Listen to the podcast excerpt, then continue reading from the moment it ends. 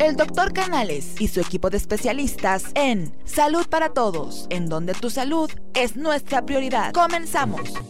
¿Qué tal? Muy buenos días. En uno más de tus programas Salud para Todos, Radio Online. Les habla su amigo el doctor Roberto Canales, quien es médico internista, miembro de la Asociación Americana de Endocrinología Clínica. Les voy a presentar a mi compañero y co-conductor, el doctor Jaime Kleiman, Buenos quien días. es ginecobstetra Muchas gracias. y hace su base aquí en el Hospital Español y es presidente del Colegio de Ginecobstetras de aquí. Y nos puedes escuchar por todas las redes y tiendas digitales como Salud para Todos Radio Online. Y hoy tenemos nuevamente el gusto de tener a la doctora Alicia Ortiz Rivera, quien es docente, psicoterapeuta y comunicadora. Obtuvo el doctorado en Ciencias Sociales por la UNAM, maestrías en psicoterapia y psicoanalítica en el Centro Leia, certificación y sociología por el Instituto Mora. Es integrante del Consejo Mexicano de Neurociencias y docente en la UNAM, en la Universidad Humanitas, en las licenciaturas de Comunicación, Psicología y Educación. Se ha especializado en neuroeducación, control de estrés, psicosomática, atención psicológica en crisis, comunicación y derechos humanos, trabajando a nivel grupal en la clínica individual con base a prácticas de mindfulness, especialmente efectivas en caso de estrés crónico, trastornos de ansiedad generalizado, irritabilidad, insomnio, fibromialgia y fatiga crónica. Entre otros padecimientos, esto con base en programas del Instituto Nacional de Psiquiatría Ramón de la Fuente Muñoz y del Centro Eleia del Instituto Mexicano Mindfulness, el Departamento de Psicología de la Universidad Autónoma de Barcelona de Comunicación de la Universidad del Sur de California, USC. Ha sido colaborador en diversos medios sobre temas sociales y de divulgación científica desde 2013. Atiende pacientes en consulta privada y como instructora de Mindfulness en modalidades individual y grupal. Imparte talleres y cursos sobre esta práctica y su impacto para el control de estrés los ámbitos familiar, educativo y laboral, incluidos los orientados a cubrir la norma 035 relacionada con la reducción y tratamiento de riesgos psicosociales en el trabajo. Muchas gracias, Alicia, por estar nuevamente con nosotros. Es un Gracias. placer tenerte nuevamente Muchas gracias, y doctores. qué gusto que estés aquí. Y bueno, pues el tema de hoy es un tema que se me hace tan interesante, no sé aquí a mis compañeros. Generación cristal y salud digital, ¿qué es y cómo nos afecta? Los niños cristal, que tanto se mencionan, y ya está aquí con nosotros nuestro querido compañero, el doctor Fernando Castillo Olvida, quien es internista y se dedica a la medicina tradicional china. Y pues los niños cristal son unos niños, eh, me imagino que tienen una gran habilidad, tanto emocional como psicosocial, ¿no? Ciertamente, ciertamente, doctor, pues muchas gracias, es un honor estar aquí con ustedes y muchas gracias también a nuestros, a nuestros escuchas. Sí, el tema de los niños cristal eh, salta eh, precisamente a, a raíz de, unos estudios, unos análisis que hacen, un personaje es una, un abogado, Greg Lukianov, y Jonathan Haidt, que es psicólogo en Estados Unidos, y ellos analizan y observan ciertas características de, de los jóvenes eh, que algunos ubican que nacieron de 1995 en adelante, otros ubican en el 2000, pero son jóvenes que acaban de llegar a la mayoría de edad, que apenas están iniciándose y que efectivamente, como usted lo dice, ese, apelativo de cristal hace referencia a una notable fragilidad básicamente emocional, ¿no? Entonces, han tendido a ser, pues, quisiera yo enfatizar que es una, que es un eh, término que de alguna manera resulta peyorativo, que puede resultar desacreditador para los jóvenes, pero que pretende eh, describir una característica que, como decía, de la labilidad emocional, que son extremadamente sensibles, pero que paradójicamente están demostrando una gran fortaleza y una gran enjundia, una gran ímpetu para defender causas sociales que están actualmente siendo motivo de movilización a nivel mundial.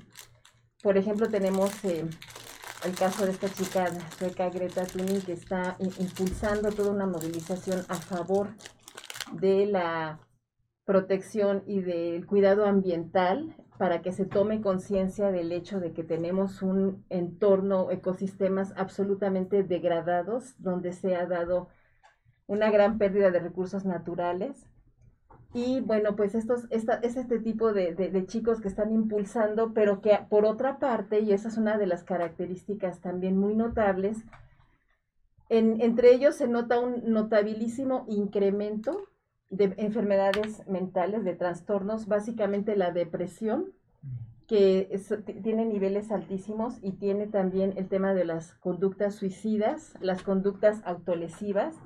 Son generaciones que han tenido que que acudir, digamos, a auto, autoafectarse, a dañarse, para también ir construyendo un sentido de identidad, de, construcción de su propia identidad.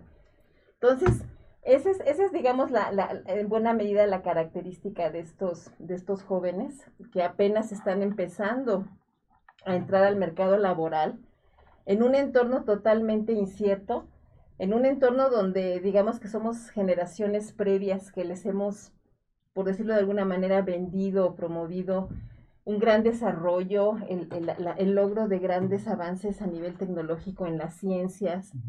Ellos son la generación seguramente muchísimo más formada, con mayor capacidad de, de aprendizaje, de conocimiento, que manejan, ellos manejan en un minuto, en unos momentos y de una manera muy ágil, una cantidad de conocimiento que cualquiera de nosotros tuvimos que haber obtenido de otras formas este, y, en mayor tiempo y como humanidad pues una mayor capacidad de, de allegarse de información.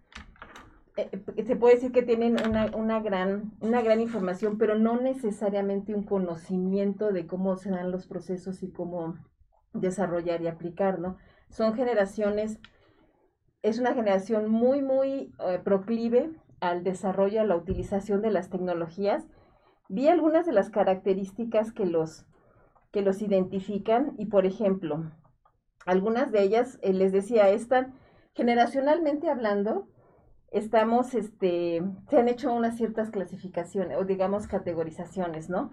Están los baby boomers que, este, que se considera que nacieron entre los años 46 por ahí al 65, luego los X de los 72 por ahí así a los 80 Luego la Z, que es el de los años 90 a los 2000, y esa generación de cristal eh, que viene a ser, como les decía, del 95 para acá, y que empiezan, algunos deciden del 95 o el 2000, la verdad es que tampoco son, eh, digamos que, categorías muy precisas o muy eh, exactas, pero de alguna manera lo que trata es de identificar un entorno, un, digamos, un entorno social, un entorno generacional, en donde en este caso la era de la tecnología ya había dado pasos agigantados. Es la primera generación que ya vive su infancia y su adolescencia en, el mundo de las redes sociales, algo que ni siquiera tampoco los millennials, los millennials todavía les tocó ya un poquito más, más grandes, exactamente. Y en este sentido ellos nacen con, un, con una característica de que las cosas que suceden son extremadamente efímeras todo es así de rápido, este, next, todo lo que sigue, todo dura muy poco. Hay una, eh, un sentido de fragilidad, pero también como que es una generación que vivió con padres, o sea, sus familias ya estaban totalmente volcados o ya estaban totalmente volcados al mundo laboral y son niños que, crecieron en buena medida muy, muy, muy solos, ¿no? O sea, no, con un entorno familiar como venía siendo tradicionalmente. Entonces también eh, teniendo esa esas, esas en condiciones donde tenían capacidades de elección impresionante, o sea,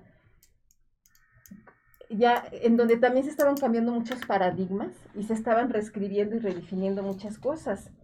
Desde cuestiones tan básicas como el color del pelo, o sea, ya el pelo no tiene por qué ser este castaño o negro o güero, sino puede ser morado, rosa, amarilla, del color que sea, o sea, desde eso hasta cuestión, hasta todo se puede elegir, incluso la identidad sexual es una época o es una generación en donde se ha dado toda una apertura a la diversidad en la identidad sexual. Entonces tenemos ahorita, por ejemplo, toda una eh, visibilización de la comunidad LGBT y todas las este, nuevas identidades sexuales que, representan precisamente esa capacidad o esa posibilidad de, elegir, ¿no? De elegir cosas eh, a todos los niveles. me gustaría hacer una observación. Ni todo es bueno al 100%, ni todo es malo al 100%. y, y, mucha de esta generación cristal este, fue producto de, cuestiones también eh, hasta cierto punto malas que tuvimos en educación de, tiempos atrás. Basta recordar que la educación eh, estaba a base de golpes por maestros y por padres, ¿sí? Y a estos, ya esta generación ni tocarlos con el pétalo de una rosa, ¿no? Gritos, descalificativos, y era, eh, era una generación que la, la, educaban por medio de la sumisión. Sumisión y entre comillas respeto, que no es lo mismo. Y, ese, esa sumisión y respeto eh, llevó a, llegó a, esa generación pues, a ser sumisa, a, a dejarse y es lo que pasa con esta nueva generación, que esta generación no se deja. Y no se deja porque, porque los educamos así, para que no se dejen, para que no sean golpeados como, como sus padres o sus abuelos fueron golpeados, para que no, no se dejen eh, estar bajo el yugo de, otras personas. Y efectivamente la tecnología aquí juega un papel muy, muy importante porque la eh, ¿qué pasa? Y yo, yo no digo de qué generación soy, baby boomers, no sé, quizás Z, no sé. La cuestión es de que, ¿qué pasa con, nuestra generación? Que para obtener algún beneficio teníamos que sacrificar muchísimas cosas y el este y esta generación no tiene que sacrificar bastante, muchas cosas que nos que nuestra generación sí tenía que sacrificar tiempo, espacio, todo lo tienen al alcance de un día, todo es desechable, ¿sí?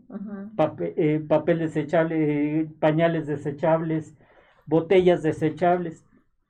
Y, nosotros no tuvimos tanto ese tipo de cosas. Entonces, es fruto de todo esto y efectivamente ni es ni tan bueno ni tan malo. Claro. A ver, este, aquí hay una, ahorita la polémica de lo que la doctora Alicia y Jaime hasta, estás mencionando, me llama la atención, ahorita acabas de mencionar, no sé a qué generación correspondemos entre nuestras generaciones, los que estamos aquí.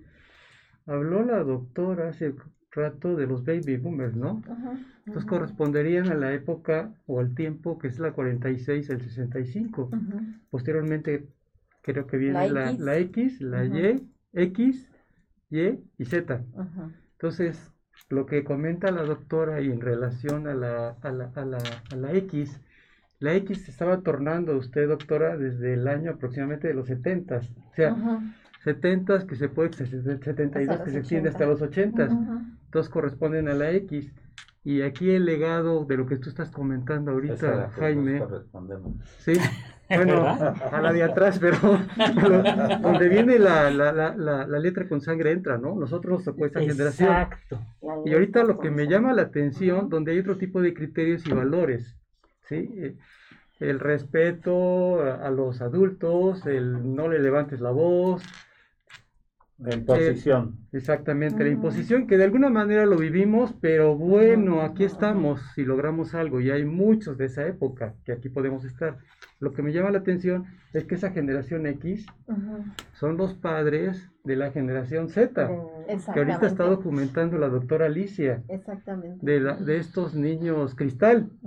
Y, eso suena interesante porque la generación de los, de, los... Nosotros somos papás de los millennials. Exacto, de los milenios. Y ellos ya tienen, ya están siendo papás de los... Entonces ahí, ahí Jaime, ahí compañeros, lo que nos estamos dando cuenta que estamos viviendo otra etapa. Entonces a los, a los generación Z, que son los cristales, quiero entender lo que dice doctora, les tocó todo el desarrollo de la tecnología, pero así el avance el avance, pero y no saben qué hacer con esa tecnología. Se están perdiendo, porque viene a pasos gigantescos. Sí, fíjese, si me, permite, este, menciona algo que me parece crucial y es este tema de, de su emocionalidad, ¿no? Dicen, es que son muy emocionales. Creo que uno de los grandes avances o cambios y cambio que implica también todo un cambio de paradigma es el, darle un papel importante, el reconocer la función de las emociones. Cuando nosotros, como usted decía, doctor Jaime, que a nosotros nos tocaron los gritos, los descalificativos, nosotros en buena medida, digamos, fuimos educados a base del miedo, ¿no? Y una autoridad, como bien decían, se hablaba de sumisión, eh, no tanto pero era una, era una enseñanza para reprimir las emociones, para no expresarlas, para no... Y ahora ya se reconoce el papel tan importante, pero a mí se me figura, doctor Roberto, se, me figura que pasa un poco, voy a hacer una analogía que pueda ser, no sé si un tanto burda, pero creo que podría funcionar. Es como cuando se tiene, con el manejo de las emociones, se me figura que es como cuando se tienen problemas en la tiroides, ¿no? Que existe una alteración, un hipertiroidismo, y se aplica la, medicina, el, yodo, exactamente para disminuirla, para controlar, pero es bien difícil llegar al equilibrio y saber cuál es exactamente donde se va a poner la función. Generalmente se, se, vuelve uno hipotenso, les digo como persona. Ahí se vuelve hipotiroideo. Exactamente, y, y, pueden pasar años, años, antes de que el cuerpo encuentre su nivel y sepa cuál es exactamente la dosis que debe manejar. Yo digo que algo similar pasa con las emociones. O sea, de pronto como que las se descubrieron y desde el y hablo desde el punto de vista de las neurociencias donde se estudian y hay, y hay todo un desarrollo a partir de los años 70 en donde se empieza a trabajar de una forma muy muy científica, muy profunda el papel de las emociones y y se hacen eh, estudios eh, comparativos por culturas y se nota cuáles son aquellas emociones básicas, aquellas que son universales, que son comunes para todas las culturas. Y yo creo que esto, esta es una generación que ya nace con una creciente reconocimiento de eso, pero también sin un saberlo manejar por una parte, digamos, sin manejar un sentido de contención. sí, doctora. Este, muy buenos días. Este, yo creo que lo que dice es muy cierto ya los papás están dando mucha libertad a los jóvenes. El problema es que ellos ya lo toman como libertinaje, ¿no? Entonces, yo creo que sí, eh, hay que estar muy al pendiente de los niños porque los pequeñitos pueden estar viendo pornografía porque parece que abren links y les aparece sin que ellos, ellos hayan escogido ese link. Entonces hay que estar muy al pendiente de las computadoras o bloquearlas porque desde chiquitines, 3, 4 años ya, ya saben pero manejar perfecto. Entonces yo creo que hay que enseñarles a cómo usarlas y dar horarios. Ahorita con eso de las de que tienen sus clases este también pues dejan los papás a los niños y cuando acaba ya no saben qué están viendo. O sea, Maru, te estás refiriendo a los niños de los, los escolares. Exacto. Queremos entenderlo de ahí, los que están en la secundaria. Exacto. Que es una parte de esa generación que es del rezago de la, de la cola, ¿no? que va hacia la última parte. Y, pero aquí el contexto también de los más grandes que están a lo que usted comenta, ¿no? creo que van los 18 años, 20 años. Sí, y a los jóvenes. Pero, pero aquí la doctora Alicia está haciendo una, una observación muy importante, que son eh, niños con un intelecto elevado, que tienen a la depresión, pero que además tienden a lastimarse. Exacto. Tienen poca resiliencia. Exactamente, que, que tienen incapacidad a la frustración. Mm, no soportan la, no, no, no, no toleran tolerancia a la frustración. No tolerancia a la frustración, exacto. La autoestima muy baja. La intolerancia a la frustración eh, viene de, de, que como tienen todo a su disposición, en el momento en que tienen una pared y se topan contra esa pared, son intolerantes. Y, obviamente hacen berrinche y, y, y, no estamos hablando de, de, niños de 8 años, estamos hablando de gente de, al síndrome de 25 de este de la de la alta intelectualidad que es el el que tuvo Hitler y el que tienen los altos intelectos el el de las computadoras, ¿cómo se llama? El, Steve Jobs. sí, que, que el, el síndrome de los altos intelectuales. Eh, sí, que, tienen un IQ muy alto. Muy alto. Sí, son Si no está bien llevado, pues son, están siendo delincuentes, sino siendo brillantes. Sí, sí, sí, ¿Cuál es? Es el, es el, este, son los niños superdotados a los que se refiere. Sí. De alguna manera. Sí, sí, sí. sí. Que si no se encausan bien, pueden este, irse. Sí, ser delincuentes. Claro. Sí, o sea, es que. inteligencia no la llevan bien. Tienen un acceso a, a, estímulos, a conocimientos, herramientas que, que ninguna generación atrás había tenido pero también es una generación muy abandonada, muy poco conectada con los adultos y también que, crece mucho en, entornos de mucho aislamiento también, porque buena parte de su mundo ya son las redes. Entonces están creciendo o han crecido en, entornos digitales en donde el sentido de la contención o del manejo del control es, es mucho más este, limitado o es muy impreciso, ¿no?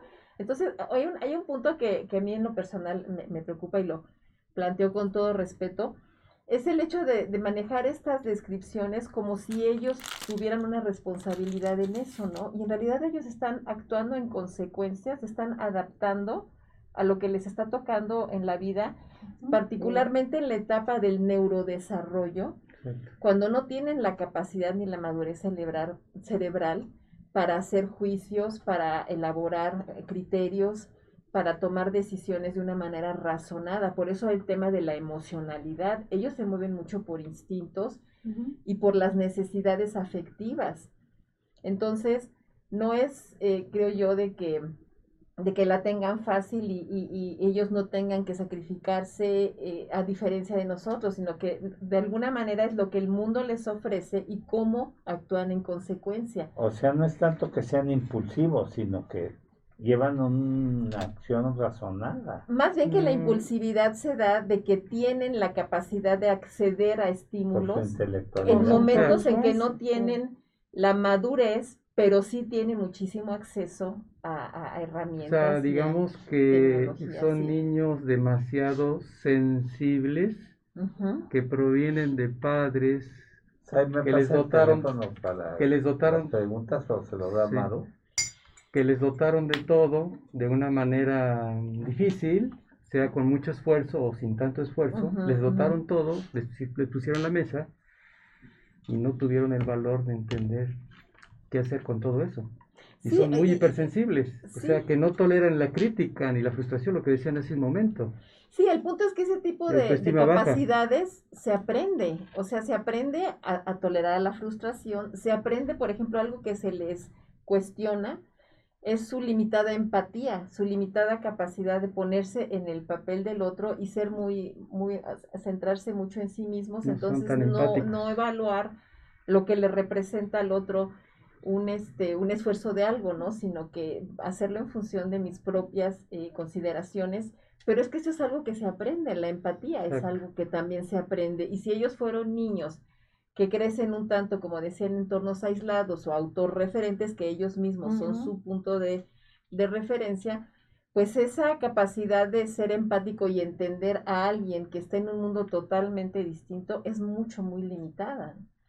Entonces a eso se le, se le atribuye, digamos, el otro lado de la moneda, que es esa alta intolerancia a situaciones, pero que en verdad ya no son sostenibles. Por ejemplo, la violencia. O sea, a pesar de que crecen en un entorno donde eso está muy normalizado, están viniendo de familias en donde ya el maltrato, la violencia, el hostigamiento es algo cotidiano, es algo que se ha introducido como parte y que no están dispuestos, digamos, en ese sentido a tolerarlo. Entonces aparecen como extremadamente explosivos, sensibles, y sí hay una explosividad en, en cuanto a que no tuvieron esos, esa formación que les decía, algo, las cosas tienen procesos, para lograr algo tiene que pasar tiempo.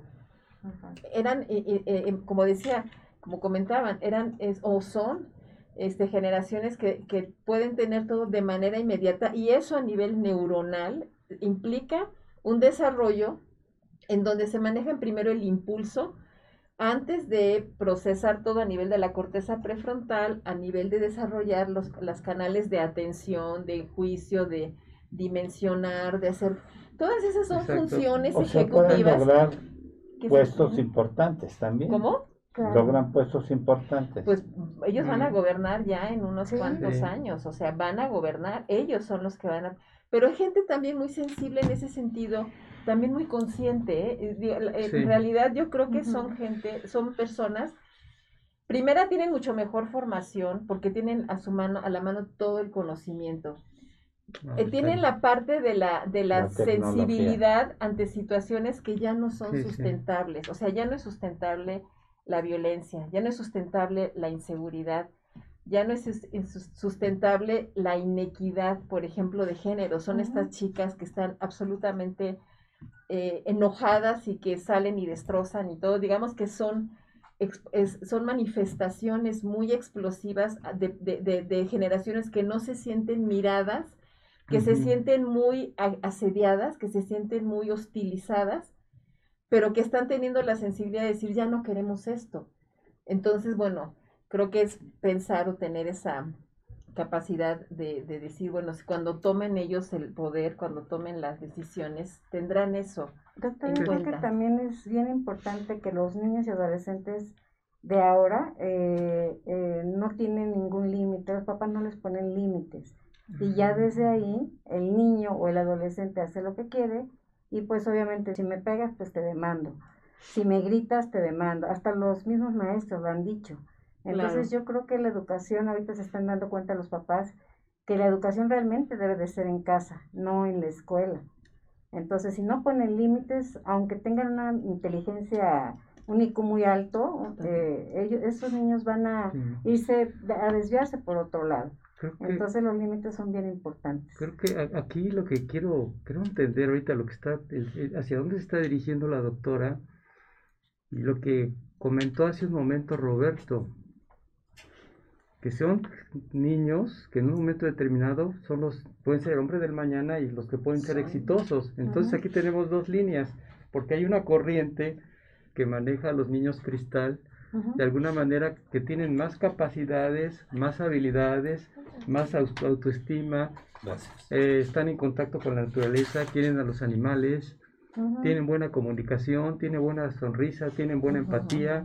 Entonces, doctora Alicia, a lo que se refiere es esa es la otra corriente, que son realmente niños que son rescatables. Totalmente. Dependiendo de dónde vengan, qué tipo de familia, si es una familia de tipo funcional o disfuncional. ¿A eso nos, nos, nos quiere dar a entender, doctora? O sea, yo creo que es una generación muy capaz, eh, que, que, hay una fragilidad emocional realmente con una base biológica, o sea, sí hay una correlación entre un ambiente adverso y una fragilidad biológica documentada. Hay toda una corriente de estudio de lo que se ha llamado los eventos adversos infantiles, y que se ha notado que deja huellas a nivel de las estructuras neuronales que hacen más difícil, por ejemplo, el procesamiento emocional, que son niños que tienen una mayor tendencia y ahí están las cifras creciendo dramáticamente. El tema de la depresión, la ansiedad, y las y las conductas suicidas, las conductas autolesivas, como decía hace rato. O sea, estas marcan a esta generación. Es, ahí están los datos y, y la Organización Mundial de la Salud no nos deja mentir. Pero por otra parte, eso, teniendo esa fragilidad, digamos, mm, en cuanto a su salud, biológicamente hablando, también intelectualmente están desarrollando una mayor sensibilidad y un decir, ya no queremos esto, ya no queremos un mundo en donde no se nos mire, en donde se nos humille, en donde se nos maltrate, en donde se nos ignore, porque la ignorancia es también una forma de maltrato. Donde haya tantas diferencias sociales. En donde haya tanta inequidad, en donde haya, en donde, en donde se nos quiera homogeneizar, en donde quieran que, en donde no se nos reconozca la diferencia, en donde no se nos reconozca en nuestra increíble diversidad. Ya no queremos sociedades homogéneas, en donde ser hombre sea hacer esto y ser mujer sea hacer esto, en donde signifique, en donde no se reconozca toda la capacidad y el abanico de, diversidad que caracteriza a la condición humana. O sea que ahorita lo que estás comentando, doctora, en relación a esa última parte y lo que estaba comentando la doctora Maru hace un momento y lo que comentabas tú también, Roberto, todo se va yendo hacia el mismo sentido, porque tú dices, estamos hablando de, la abecedario X, Y y Z, bueno, ¿y qué viene después de los Z? a ver, entonces es eso, los que están haciendo ahorita. Claro. Esos son que corresponden a los niños cristal. No tiene que ver simplemente con la generación de los que tienen 18 años, sino que ahorita sus habilidades y capacidades van más allá de lo que lo podemos imaginar.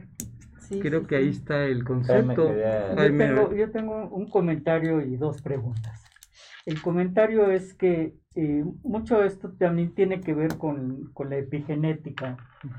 el, el, hecho de que hoy en día las fórmulas lácteas están, este, ahorita que estoy muy metido en lo de la DHA y, y, los ácidos grasos, este, omega 3, cosas que no tuvimos nosotros acceso, o sea, en nuestra alimentación cuando nosotros éramos niños, ni, ni pensarlo con nuestros padres, ¿no? Y esto, pues, eh, va en pro del neurodesarrollo de, los niños. Eso es importante. Y, las preguntas que tengo, ¿qué relación tienen estos niños con los niños índigo? Si son parte de o son otras cosas. Y la segunda pregunta es, ¿estos niños van a ser padres eventualmente? Y va en relación a lo que tú estabas diciendo, Fer, que como van a ser padres, ¿Qué podemos esperar en la educación que, ya has dicho, Maru, de libertad o lo libertinaje que puedan llegar a tener a sus propios hijos? ¿O va a ser este, lo, contrario? Déjame, antes de que conteste Alicia, eh, mandar el teléfono para preguntas. Este y por WhatsApp 5512 42 35 75 para toda la gente que nos esté escuchando pueden hacer sus preguntas al WhatsApp 5512 42 35 75 5512 42 35 75 Seguimos ahora sí. Sí, gracias. Eh, eh, doctor, es, esto de la, de la generación índigo, por lo que me estuve documentando, bueno, este es un concepto que desarrolla una, una escritora estadounidense llamada Marilyn Ferguson en un libro que le llama La conspiración de Acuario en los años 80, y que es una generación que también estaba muy en el sentido de conectar con una nueva espiritualidad y tener un sentido muchísimo más trascendental, ¿no? Este, y bueno, eh, digamos que también los niños cristal serían hijos de la, de los, de la generación índigo, es una, es una generación posterior. Eso creo que es muy importante porque los propios papás vivieron en un entorno donde ya ellos tuvieron dificultades para lo que nosotros, generaciones previas, entendíamos como límites. Ya son generaciones, por ejemplo, pensando en el terreno de la salud, he visto, yo, yo este, este, por cuestiones tanto de la de dar clases como profesora, como la parte terapéutica, veo que son hijos que ya sus papás tenían la toma de antidepresivos, de ansiolíticos como algo natural y llegaron a prescribírselos a ellos, a dárselos de niños. O sea, he tenido pacientes mm. que platican que de bebés ya le tenían, eh, le llegaban a dar el clorazepam para que se lo tomaran, por ejemplo, ¿no? O que tuvieron contacto con estos, al igual que los papás. Y, y yo diría que puede sonarnos como muy irresponsable, pero en realidad la información que se tenía daba para eso. Si te lo dan, este, pues ten cuidado, o por lo menos, pues si me funciona, pues el niño no quiere callarse, está todo irritado, está ansioso, está totalmente desencajado, pues ahí te va un sepan, por ejemplo, ¿no? Y, y están saliendo ahora trabajos ya de literarios y que hablan de esas, de esas situaciones. Y, y una cosa bien importante también, doctor Jaime, que mencionaba, el tema de la alimentación es crucial porque estos niños ya tienen, ya son productos de una alimentación muy alta, muy este, industrializada, extremadamente. Por eso estamos ahorita con el tema de las etiquetas y todos esos que se fue al otro extremo, donde ya no puedes tener el, el, el, el, elefantito de Choco Crispis porque, bueno, se va a ver mal o va a ser prácticamente correcto. O sea, se, se dio un giro de 180 grados. Sí, tremendo, ¿eh? Pero porque realmente, o sea, yo tengo, digamos, compañeras. Lo que no te imaginabas. Que son las mamás de estos niños, unos 10 años menores que yo, que son mamás de estos niños, y una me platica, es que yo veo niños que dejan en la, en la guardería con su coca y su maruchan. Entonces, imagínense qué, qué neurodesarrollo, qué desarrollo están teniendo. De esas, esas ansiedades, esas depresiones, esa fragilidad emocional tiene una base biológica, no es solamente una cuestión conductual. Pero es que fue un cambio tan que debía haber sido, pero ha sido tan radical que ahora agarras un refresco y hasta te da miedo. Alto contenido en, en azúcares, este producto es muy riesgoso, ya no sabes si, si tomar... Si acercarte. Pues. Sí, sí, sí. Cualquier eh, pan, como si fueran contra, contra la industria, por ejemplo, X, la de Losito, este, dices, esta industria aporta, hace mucha labor social, ¿no?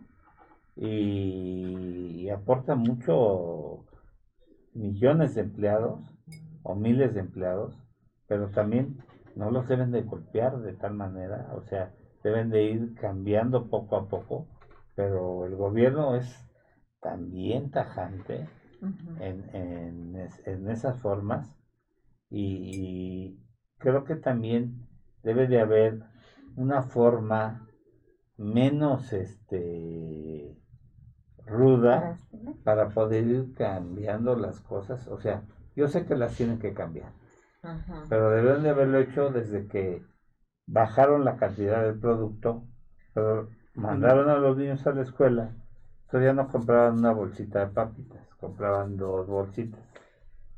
Sí, porque prohibido, como que no lo compras y lo compras. Pero ahora le ponen unas etiquetotas que ya, ya te da miedo entrar al súper o entrar a la tienda saben que ah, también analizando otro concepto, estamos viviendo una etapa precisamente lo del COVID, ¿sí? Eh, y me trae precisamente, es un arma esto de, de doble filo, lo que estás comentando ahorita, Roberto. O sea, por una parte, la alimentación que estás describiendo en este momento está caracterizada porque es funcional, pero ¿qué tanto funcional acercada a la realidad? Que sea una alimentación desde el punto de vista orgánico. Lo que hemos visto en otros programas. ¿Qué significa? Que están, eh, que, tienen adicionado vitaminas, minerales, lo que mencionabas tú hace un momento de la alimentación. Eh, hoy en día, el DEA, ¿sí?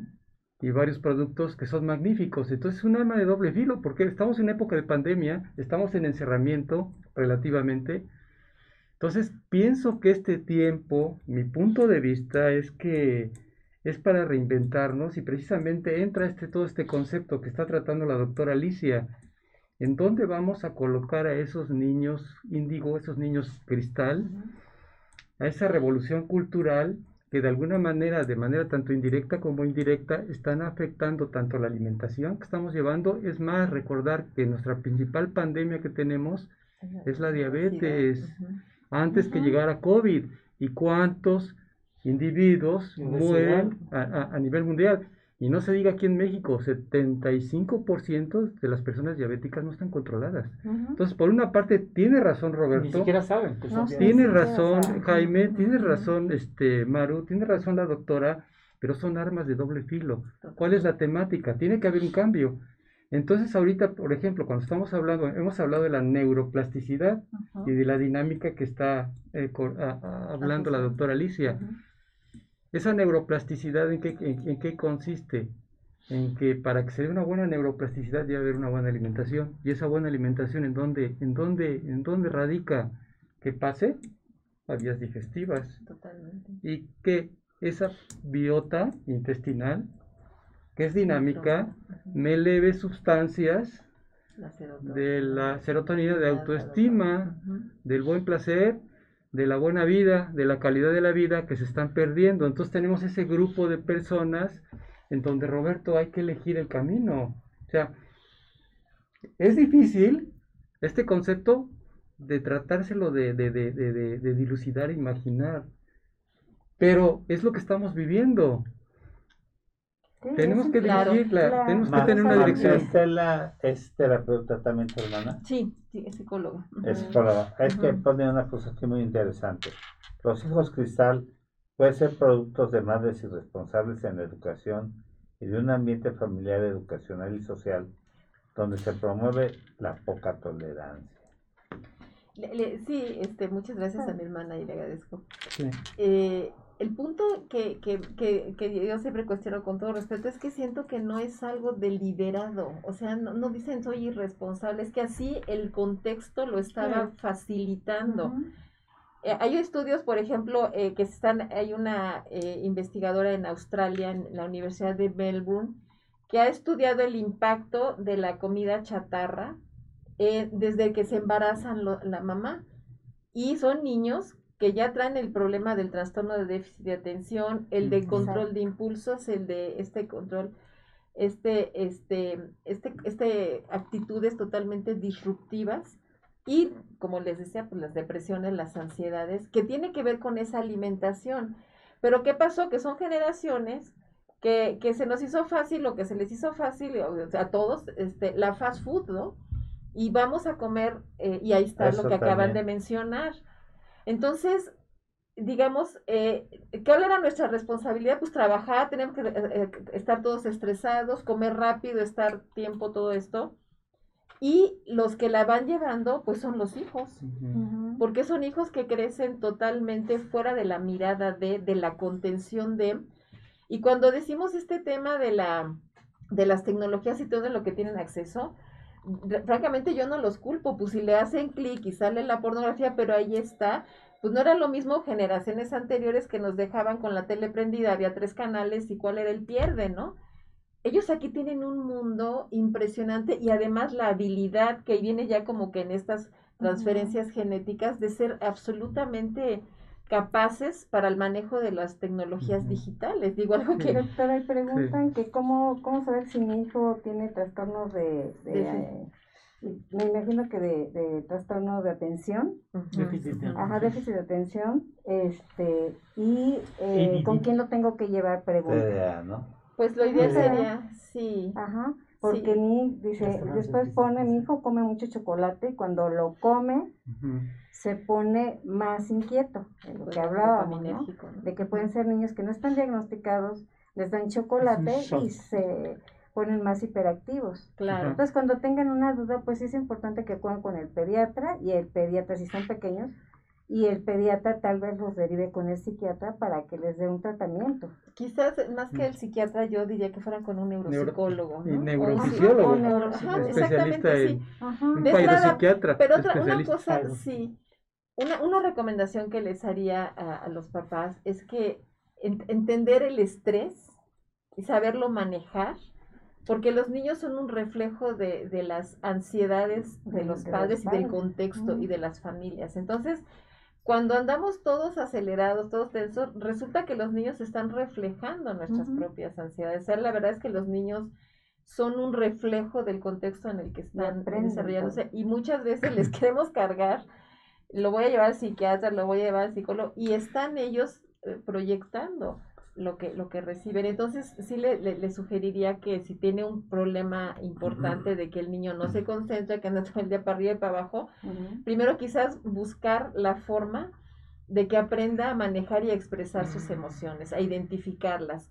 A lo mejor está es un niño que no se está, no tiene la, la, atención que, que, se requiere y los niños no tienen la capacidad todavía, eh, no tienen el lenguaje emocional para decir, oye, eh, mamá, entiendo que tú tienes muchas broncas, pero fíjate que te entiendo que estás, que están ustedes con una dificultad, que, que, que mi papá o mi mamá están sin empleo, que, que, están enojados, que están, o sea, ellos no tienen capacidad de procesar toda esa información y la están resintiendo. Y puede que esté, o no tienen la capacidad de, de procesar y de expresar qué pasa cuando tu propia mamá está deprimida, cuando tu propio papá está sumido en una situación de incertidumbre, cuando le entran al trago, cuando le entran a las drogas, cuando esas situaciones, de qué forma me está impactando, no te desarrolla un trastorno de es algo muy importante. si, si, si los papás tienen un, un nivel de frustración alto y el niño no puede, no está, no tolera esa frustración propia, ¿cómo va a tolerar la frustración de los papás? Claro. ¿Sí? ¿Cómo lo va a manejar? Obviamente hay salidas y esas salidas pueden ser drogas, pueden ser este adicciones, trastornos de ¿Por qué? Porque son, es, es, el foco, salida de emergencia y me voy por ahí. y, evado, me evado de la realidad, porque la realidad no me está gustando. Claro. y, y considerar de lo que hemos tratado en otros temas, principalmente el comportamiento de un niño, es el reflejo de un padre, es un espejo. Es de lo que carecen los padres. Tú lo estás diciendo en un momento, se está extendiendo, no hay acompañamiento, no hay imagen. entonces diría que es más nuestra responsabilidad. Es del padre. Por eso digo, es, y, el comportamiento es hijo. que también nosotros hemos aprendido una forma de responsabilidad que también nos estamos dando cuenta que no era la más adecuada. Y por eso hacía la analogía del, este, de los alimentos, ¿no? De la, de la tiroides, ¿no? Porque también yo creo que en muchos momentos sí dijimos, ay, pues le pongo la tal y tal alimento, lo que sea, o lo dejo que esté el tiempo que quiera, porque otro gran problema para esa salud mental actualmente en estos niños es el insomnio, la, la falta de patrones regulares de sueño, de patrones sanos de sueño. porque están todo el tiempo con el, con el, chocolate ¿sí?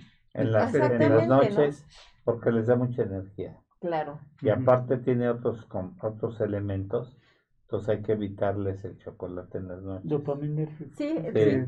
Y, y hay que darles medicamentos neuroreguladores y les va muy bien a estos niños y hay que manejarlos con terapias.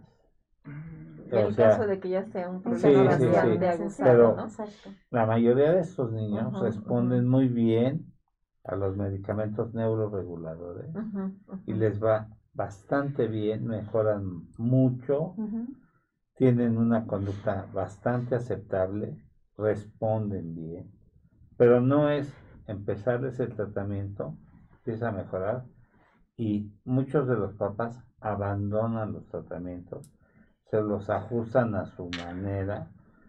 Deben de saber que estos niños son de tratamientos largos, de largo tiempo porque son trastornos de la conducta. Así como también hay trastornos de déficit de atención en el adulto, hay trastornos de déficit de atención más en los niños. Pero que esto los hace niños que en su mecanismo de adaptación con sus comunidades, los hace niños que se vuelvan hostiles ante su comunidad y que son niños que suelen tener intelectualidades mayores, coeficientes intelectuales más elevados, pero que dentro de su dinámica no se adaptan por lo mismo, pero que tienen buenos niveles de, pero si nosotros no sabemos encauzar toda esa energía, ¿qué pasa con estos niños? Se vuelven niños tiranos, niños hostiles, niños agresivos y, o niños problemas y que tienen, si, si la gente que los está tratando, llámense profesores, cuidadores, familiares, se vuelven niños tiranizados hay una, una nueva este, categoría que es el trastorno oposicionista desafiante, creo que lo, lo describió usted, que es de las últimas que han entrado al DSM, creo que está desde el 4 o el 5 por ahí así. Ajá, el DSM-5. Sí, el DSM-5, sí, este, sí, eh, totalmente, digo, me, me parece muy, muy certero lo que, lo que dice el doctor, o sea, el punto para mí que me parece crucial es también entender la trascendencia de lo que se está tejiendo a nivel neuronal, a nivel cerebral, en esa dos primeras décadas y el hecho de que si bien la industria farmacéutica hace una aportación fundamental, pero en el caso de los niños así como que tiene que ser particularmente cuidadoso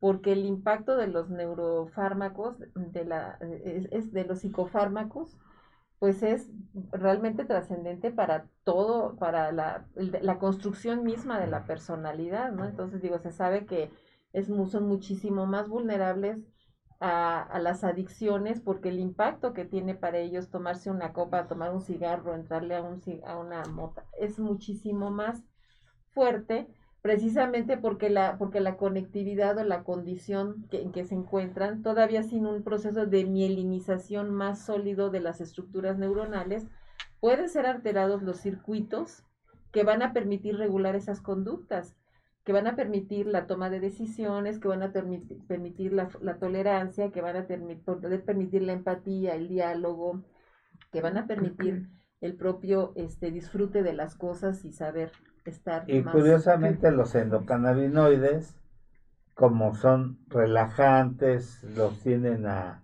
apaciguar, por eso la mayoría de este tipo de gente tienden a, usar endocannabinoides, o sea, la marihuana, o, derivados, sí.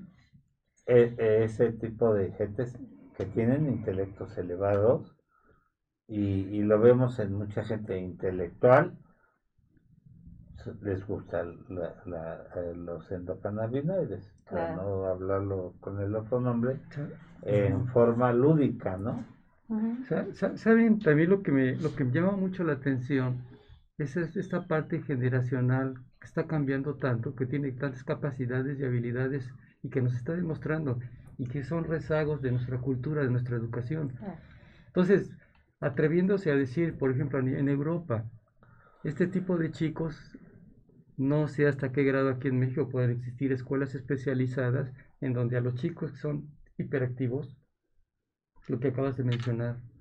Sí, sí es cierto, necesitamos un neurofisiólogo, un psiquiatra, necesitamos canalizarlo, pero más que nada estamos entendiendo, tenemos que trabajar con el origen del problema, con la raíz, más no tratar de bloquear la consecuencia, porque sí es que es muy, muy, muy padre hablar de la, de la, de la terapia farmacológica, y efectos que son muy benéficos para el buen control, ya cuando hay un desajuste total de lo que se está mencionando. Pero pienso que como en Europa se está manejando, hay escuelas especializadas que tratan y, o, no, o no ostentan de alguna manera bloquear estas habilidades y capacidades a nivel farmacológico, sino los van clasificando para que esos niños desarrollen sus capacidades y habilidades plenas y no estén sometidos necesariamente a aspectos farmacológicos. Creo que aquí ese es el, el dilema que estamos manejando actualmente y no se diga aquí en México, porque nos pueden preguntar, le preguntan a la doctora, ¿no? Roberto, Jaime, ¿a dónde pueden acudir? Sí, con un psiquiatra, un neurofisiólogo, y te va a dar una clasificación. Pero hay muy pocos, Pero, sí, hay, muy pocos, Pero las escuelas especializadas, ¿dónde están? Como en Europa. Claro, hay que, trabajar la raíz. Es que implica verdaderamente un cambio de paradigma es una revolución de la cultural. educación, ¿no? Porque el punto es que se han normalizado muchas cosas. Por ejemplo, el sedentarismo, por ejemplo, la mala alimentación, por ejemplo, la hiperestimulación, y todo eso afecta el proceso de neurodesarrollo. Hay un, eh, hay un este, psiquiatra muy reconocido en el campo de, la, de todos los estudios sobre la resiliencia, Boris Cyrulnik, este, él es este, de origen francés, y que vivió, bueno, pues la, la, todo el proceso de... E, esta etapa en los 90, la guerra de los Balcanes, toda esta situación que se vivió en Europa y, y, y trabaja, eh, analiza el impacto de la adversidad en el contexto y se pregunta por qué unos chicos salen adelante y otros no, pero se ha ido por ese lado recientemente el gobierno de Macron le hizo, le, le, hizo a, su, a la institución que él, al equipo de investigadores que, que él encabeza, el encargo de que viera de qué forma se podía atender estos problemas de, ansiedad, de dificultades para la resiliencia, eh, esta capacidad de, de, regulación emocional, de qué manera se podía hacer y, han desarrollado programas muy interesantes. Pero él decía una clave, hay un punto que es ralentizar los procesos de educación. Estamos en un, en un formato en donde creemos que mientras más cursos tengan, mientras más actividades tengan y mientras más estén sujetos, entonces los niños están sujetos a una gran tensión. Porque no, eh, porque se les exige demasiado. Y ahorita una de las grandes este, reclamos de esta generación es que están siendo muy hostilizados porque se les exige muchísimo. Se les exige mucho. Y, y, esto, este, preocupantemente, se está, se está centrando en este entorno digital al que estamos obligados.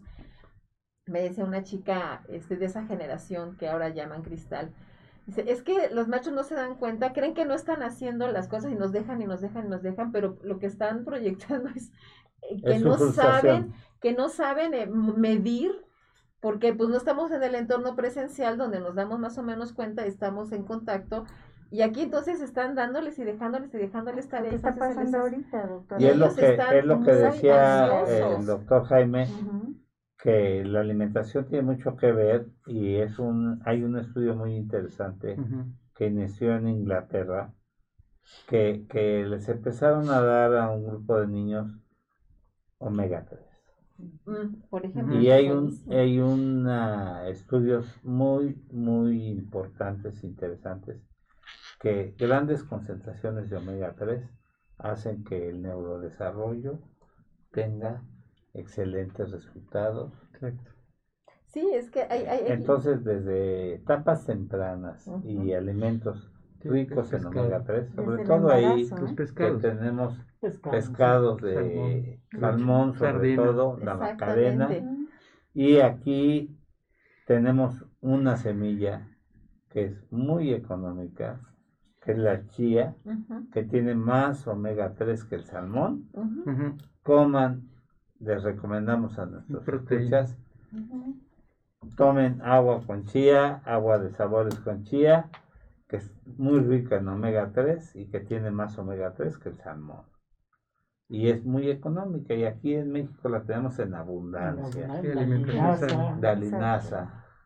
Entonces, toda una corriente de, de, volver a esos tipos de alternativas para mejorar sí, se trabajaba este, antes naturofármacos creo que le llaman hay una hay unos investigadores del de, campo de, la, de las universidades en Chile México en, varios países en, en, Estados Unidos en, pero particularmente en Chile no recuerdo ese momento el nombre del referente pero es retomar precisamente todas esas eh, sustancias que están en la en, la, en, la, en los alimentos no procesados, no industrializados.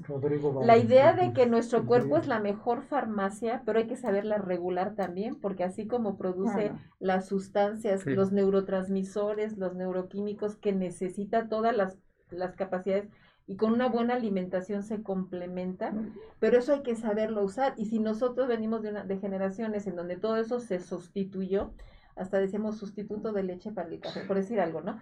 O sea, todo era industrializado. Estos, estas generaciones son producto de esos excesos y ahora están reaccionando en consecuencia. Digo, podemos decir, y creo que estoy totalmente de acuerdo, que se han ido del otro lado, de que ahora ya no se puede tocar nada de la, y por eso lo del cristal, pero como que es una manera de decir, ya es demasiado grave a donde hemos llegado en el descuido de hábitos básicos desde la alimentación, el sueño, el sedentarismo. Son, son, son, son generaciones obligadamente sedentarias, desde porque tienen, están pegados a las tecnologías hasta porque no pueden salir porque hay inseguridad, por ejemplo, ¿no? Son una serie Exactamente, de situaciones ya lo que alteran vemos el en las genera- generaciones anteriores que nos tocaron a nosotros. Éramos niños que jugábamos durante grandes horas, Cumplíamos con nuestros deberes, comíamos muy sanamente, bebíamos agua prácticamente así de la llave, ¿sí? Nuestra alimentación era tan sana que nuestro sistema a nivel neurológico, a nivel digestivo, estaba, se proveía pre- precisamente de la materia necesaria para lo que están comentando hace un momento. Dices de los omegas, ya lo recibíamos en la alimentación. Actualmente totalmente ya se radicó ese tipo de Pero no se alimentación. le daba tanta importancia, ¿eh? Pero fíjate, desde el, entre el inconsciente colectivo era sano, independientemente de que tengamos tanta tecnología y estemos entendiendo cuál era el comportamiento o la clave de lo que vivimos nosotros antes. Actualmente ya le llaman alimentos orgánicos, cuando nosotros, para nosotros eso Es fue lo lo que comimos y era lo normal. Y, y es que te ofrecen ahora productos que traen omega 3, 6, 9, pero van en desequilibrio y el que Exacto. el más importante es el omega 3. Entonces, No, y Además, aparte, el, bueno, el bueno, omega 6 es proinflamatorio y el omega 3 Exacto. es antiinflamatorio. Y efectivamente, o sea, no, no es que estemos en contra del, del proinflamatorio. A veces la inflamación como tal es, es necesaria, Ajá. es necesaria. Claro. Cuando uno dice, Si bueno, no, no hay es proinflamatorio, celular.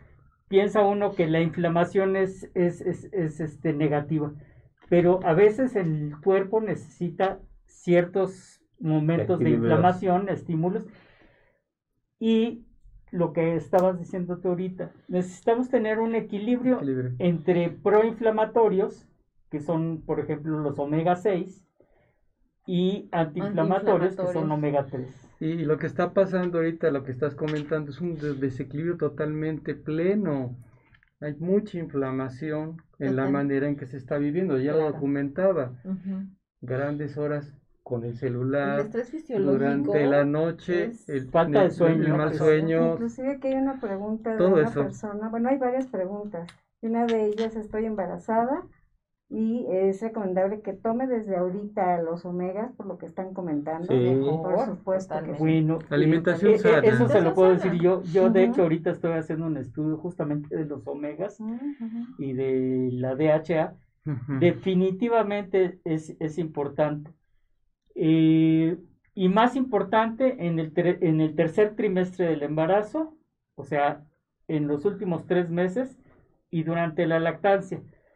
¿Qué, qué está pasando? O sea, la leche materna Así como los folatos, pro- ¿no? produce este, su, su Ujú. propio omega 3, su propia DHA. O sea, el, el- el- Ujú. los a- lo- el aporte que se le da a los bebés es, es justamente con las cantidades de omega 3 que se necesitan.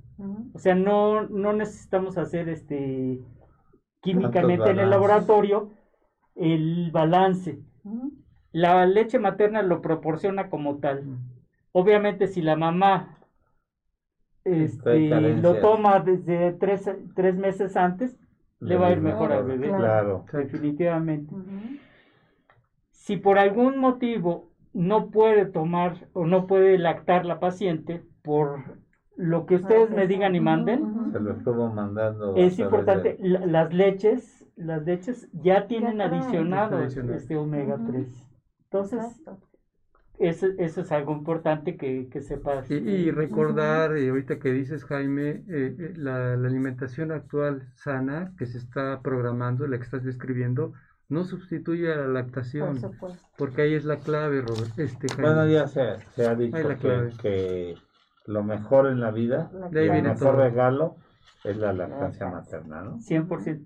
Exacto. Bueno, la lactancia materna le, le da al bebé algo que no le da ninguna leche en bote, Amor. ni omega 3, Exacto. El de vínculo, decir, el apego, el apego, amor, Exacto. vínculo. La conexión, conexión. humana. Saludos al es. doctor en leyes, a Alex Beca Betancur y Gadera, que es graduado del Instituto Humanitas, de Mm, donde ah, es de eh, la doctora Alicia este, Ortiz también. Saludos, Gracias, Alex, Muchas gracias. que nos escucha siempre en primera fila y toda la familia Betancourt. Eh, él es doctor en leyes, pero también es graduado ahí del Instituto Eh, Humanitas, Humanitas, sí. ya que yo tuve el gusto de, de acompañarlo cuando se graduó de doctor. Tú los conoces, tú Sí. tienes a Gilberto Eh, Betancourt. un saludo también a ellos. Saludos Gracias. a todos ellos.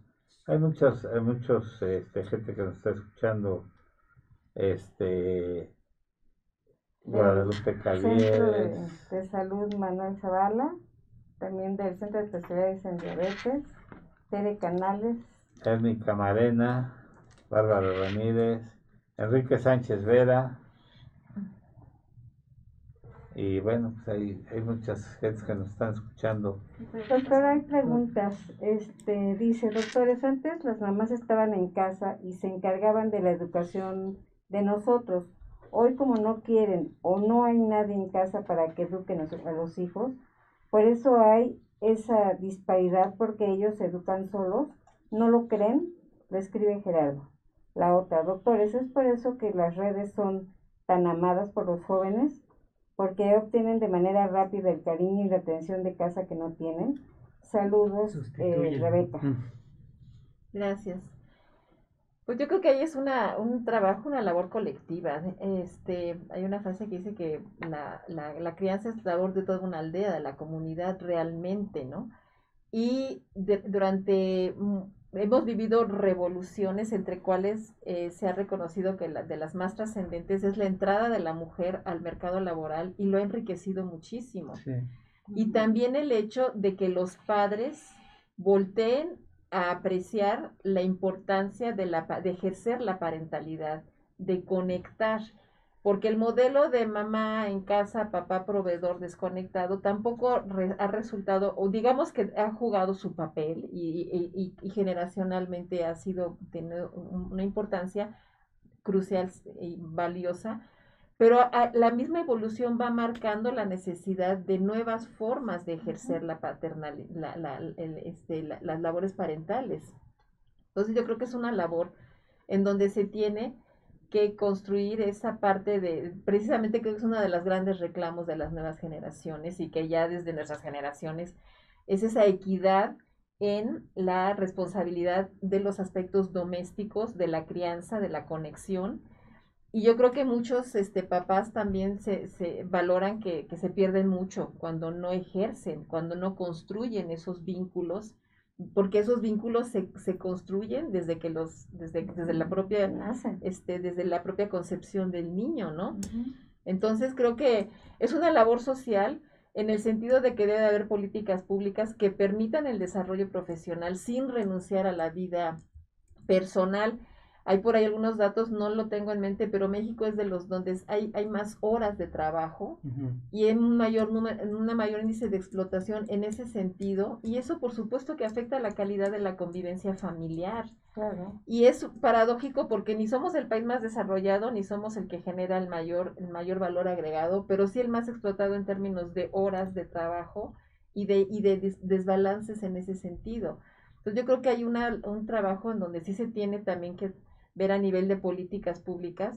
Ha habido cosas importantes, valiosas, eh, que se han logrado desde estos organismos autónomos que en su momento tuvieron un reconocimiento y papel, pero por ejemplo, la Comisión de Derechos Humanos del Distrito Federal en años pasados, me tocó documentar el trabajo que hicieron, pero uno de ellos era la licencia para los padres para que asistieran y estuvieran con las mamás durante el parto y hay un permiso que ya es mucho más extendido que los dos días que les daban o si, cha- si bien les va que puedan llamar Sí. al hospital, ¿no? O sea, ese tipo de cosas creo que son parte de una construcción que tiene que ver también con las políticas públicas y que también se vean involucrados toda la comunidad en, el, en la construcción de entornos seguros para que nuestros niños, nosotros mismos podamos seguir a, a salir sin sentirnos amenazados y no, no normalizar esa inseguridad y esa violencia, pero empieza realmente por la forma en que nos eh, vinculamos nosotros mismos, ¿no? Inclusive ahorita ya se va a autorizar el que le den días, eh, cuando nazca el bebé, le van a dar días al padre también para que Lactancia. eh, Sí. forme parte del cuidado de los primeros 45 días del Así bebé. es. Claro, claro. Y Sí, eso está bien, ¿no? Porque dos Totalmente horas de trabajo, de descanso y convivencia. exactamente. Y hoy, sí, doctor. No, no adelante, digo, nada No. más que, que hacer esta, Sí. construir esa, ese deseo, esa conciencia también de la participación de ambas partes. sí. Sí, Claro. eh, o sea, tomando el tema, ahorita lo que está, se estaba comentando, de las madres que trabajan, sobre todo también los padres que trabajan, que dejan grandes horas a los hijos, sobre todo se los dan a la abuela o a los abuelos. Por ahí hay una pregunta precisamente, ¿cómo empata la generación de la abuela y yo la mamá con la educación de mi hijo? No cae en hacer a hijos débiles y que yo y que, y que no sepan resolver problemas. Híjole, creo que aquí hay que tener, a menos que lo que nos digas también, doctora, o que lo digan co- compañeros, hay que contemplar un aspecto, la etapa generacional de nuestros padres, en este caso los abuelos, que sé que gran, grandes cantidades de madres dejan a sus hijos con, Con las abuelas. Creo que aquí que tenemos que tener un aspecto muy delicado. Aquí podemos manejar dos vías, creo entenderlo. Primeramente, que es para estar con las abuelas o los abuelos es para rescatar valores. Desde el punto de vista cultural, generacional, que nos pueden traer generalmente una capacidad y habilidad para que el chico desarrolle, acompañado precisamente de las habilidades de, los, de la verdadera madre y del verdadero padre. O sea, no desquita que el que pueda quedar con, lo- con los abuelos sea contraproducente, al contrario, Bueno, es un arma de dos filos. sí, es un arma de dos filos. por- depende de cómo lo depende cómo lo Claro, manejes. Y depende de cómo eh, la educación sea manejada. Si, el- si el- Exactamente. si los abuelos son permisibles, Como Pero- También ahí hay que como, diría un político mexicano, hemos sido tolerantes hasta excesos criticados. Así dijo un Sí. Díaz Ah. Ordaz, por cierto. Este, o sea que pueden ser muy tolerantes y esta tolerancia puede desvirtuar que no la desplace a educación. los padres. Entonces viene, viene el choque de, de- de los padres cuando, educación. cuando llegan a la casa y quieren Exacto. educar a, a- a- a- ese niño que, que- que está educado por los abuelos. Tienen que Y entonces es que mi abuela sí me dejó, mi abuelo sí me deja y tú no me dejas. Claro. Entonces, exacto. ¿Qué va en la mente del niño qué va a pasar? Él es bueno y él es Es malo. malo, está la película esa de Sí. Will Smith, ¿no? Ajá. Que va, que quiere lograr algo con el hijo, lo anda cargando para todos lados, este, En búsqueda de la en felicidad. de la felicidad extraordinaria, ¿no? Sí. Híjole, Pero eso que es- dice, doctores, es, este, es que es una, es que Es también es la lucha del poder, ¿eh? Porque también en el entorno doméstico, el tema del poder, y de repente resulta que se desconoce el, el, el po- o la autoridad de los padres, porque los abuelos ponen su autoridad. Y, y, y lo que implica, lo que yo creo que lo importante es que hay un respeto en todos niveles, ¿no? Que no, no se nieguen esos papeles, porque se genera una, una, precisamente una confusión en los niños. Entonces ya no ven a los papás como sus papás, a veces eh, si bien les va como sus hermanos o sus cuates, y no se, y no se genera esta... Y, y es que hay que entender zona de confort a veces. que, que, que el papá no es el cuate del, del- Claro, No, no, no. exacto. y hay que mantener las identidades y hay que mantener los Los espacios. roles. Y-. Déjenme mencionarles una cosa que es bien importante. El, el día lunes fui invitado al University Club por la Academia de Ingeniería de Iberoamérica y fue una sesión con Estados Unidos, Brasil y México donde vía satélite se reúne la academia con los ingenieros y arquitectos más importantes de Iberoamérica. Y entre todo ingresaron a un académico más mexicano, pero también nos hicieron una felicitación al programa por la labor social que estamos haciendo. y entonces vamos a recibir en breve un diploma porque han estado muy pendientes de la labor en Estados Unidos, en Brasil, en México, de que nuestro programa llega a Estados Unidos, llega a Brasil, llega a México. Entonces me tuve el honor de estar en el University Club y fui invitado de honor ahí para la sesión de la academia y bueno pues quiero agradecerles y también quiero Muchas mencionar- felicidades. Digo, para, Felicidades. ustedes porque Felicidades. sin ustedes no se hace y también quiero mencionarles que hoy se hizo la aportación ya para adquirir la nueva cámara que ya espero que la estrenemos para la próxima semana a través de la fundación de Roberto Canales y, y Alexa Alexa con mi nieta que ha estado y vamos a hacer una pequeña pausa comercial si nos permiten.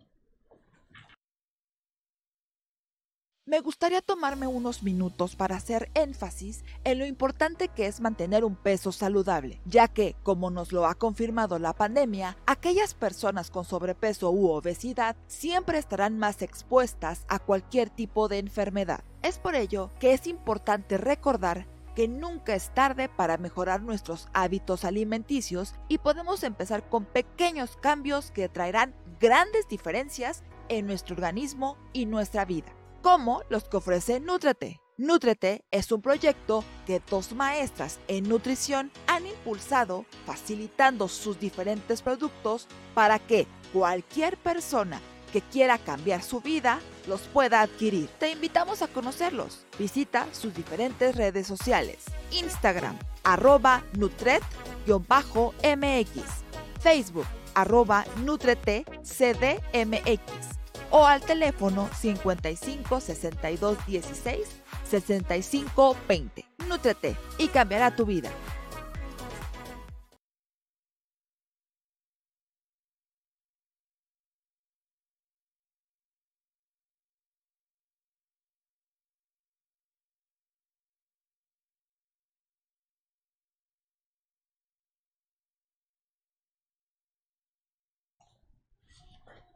Gracias. Doc- doc- doc- Doctora Alicia, eh, considerando el tema, Gracias. hay que comprender que la vida son armas de doble filo.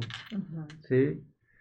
Tenemos que tener una buena decisión, un buen criterio, una buena estrategia para, para tomar esas decisiones. Ya lo veíamos ahorita en el último concepto de qué tan benéfico dejar a los padres, a sus hijos en manos de, de los, de los abuelos. Creo que depende cómo lo manejemos y no caer en zona de confort, que eso es muy importante, direccionarlo Hay y posesionarse. Que se No, encargue Que el... se hagan bolas. Hay que saber. Es que sí Ahora, se da, ¿eh? Sí, La- Claro. Sí, se llega a dar y se, de- se ve muy frecuentemente. Me olvido de mi hijo y por eso pasan cosas que suceden, ¿verdad? Totalmente. Entonces, hay- hay- hay que aquí, doctora Alicia, en un momento determinado, ¿qué nos puede traer este concepto de hablar de los del, futuro a corto, mediano plazo? ¿Qué nos puede traer este, este concepto? ¿Cómo lo podríamos ver? ¿Qué esperamos de él, los niños cristal? ¿Qué esperaríamos? Pues, Yo creo para empezar que no recomendaría su uso, porque yo creo que mm, todo, tienen muchas cosas menos fragilidad. Son, son chicos muy fuertes, son muy echados para adelante y, y de veras que esas manifestaciones que, que están haciendo eh, no, no son precisamente fragilidad, son gente muy preparada, muy capaz, muy sensible.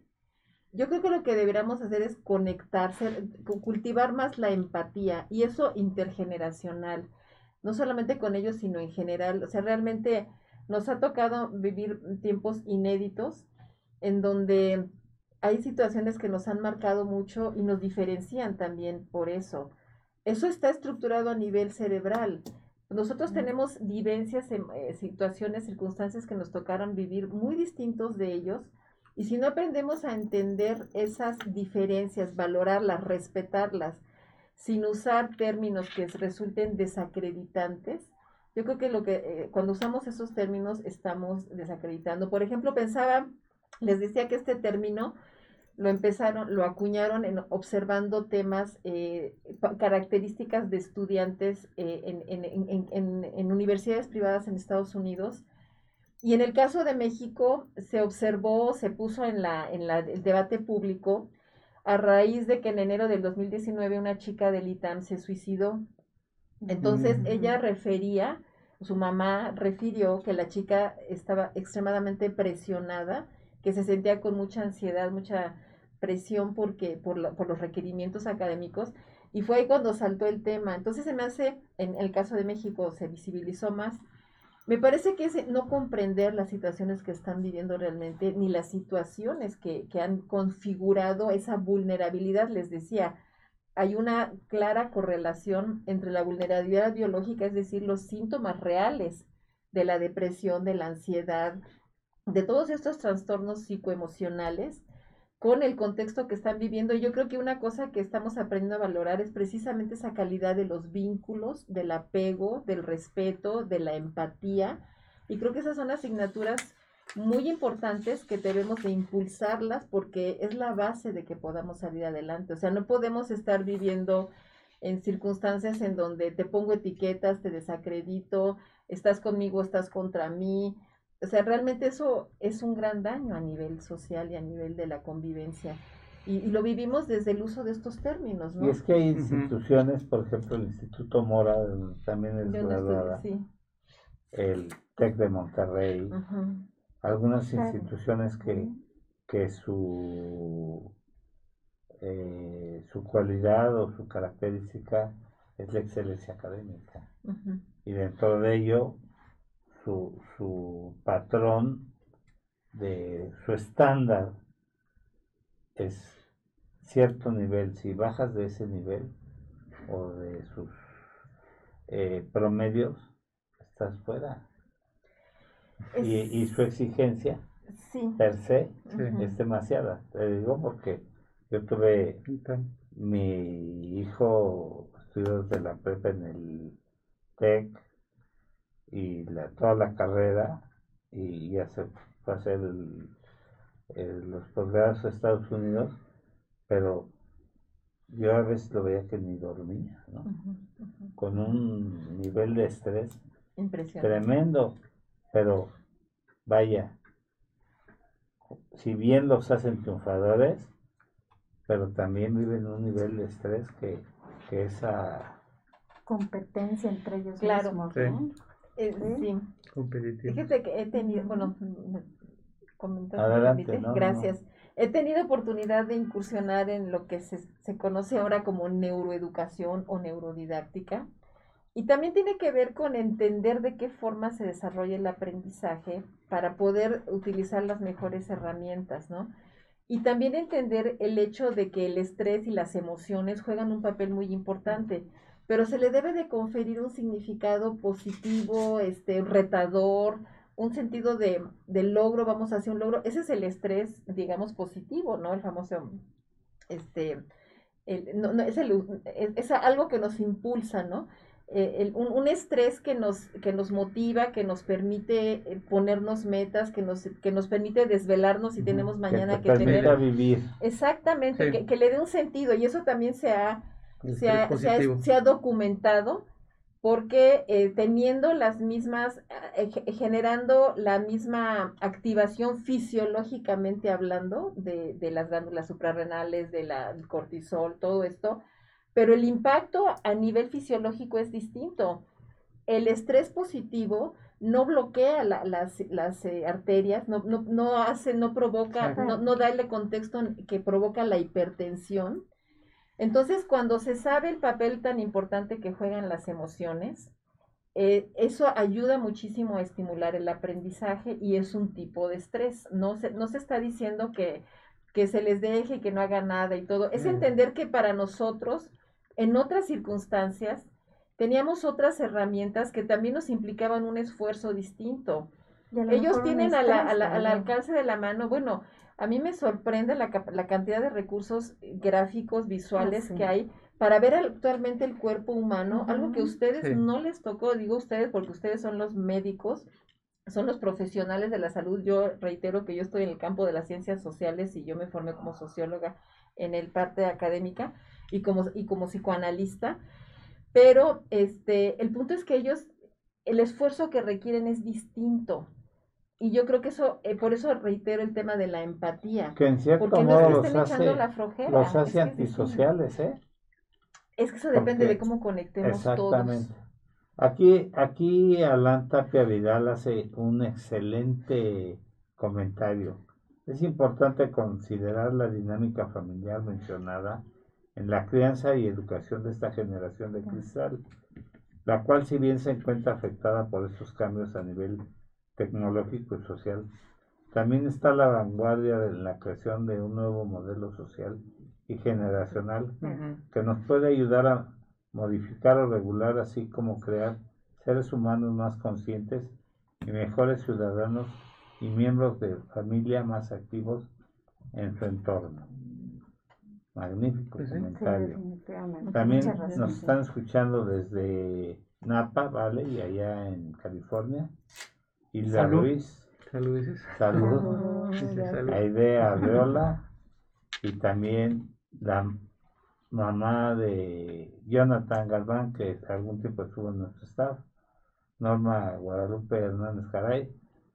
La saludamos con mucho gusto. Y bueno, pues hay, hay, hay muchos saludos que se quedan.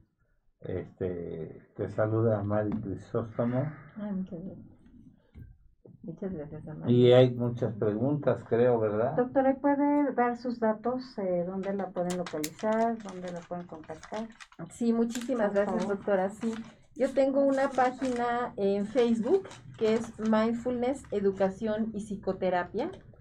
Este, me, me- me encantaría algún día comentarles con más detalle esto del mindfulness porque es un movimiento muy muy interesante y que incide mucho también en el sentido de la atención médica, pero es mindfulness, es con doble S, mind de mente plena, educación y psicoterapia.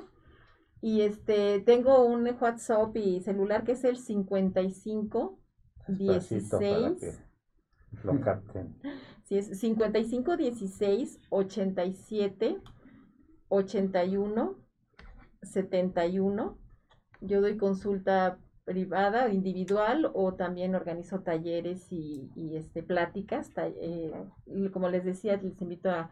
Deberías Ah. de hacer un taller aquí. Sí, encantada.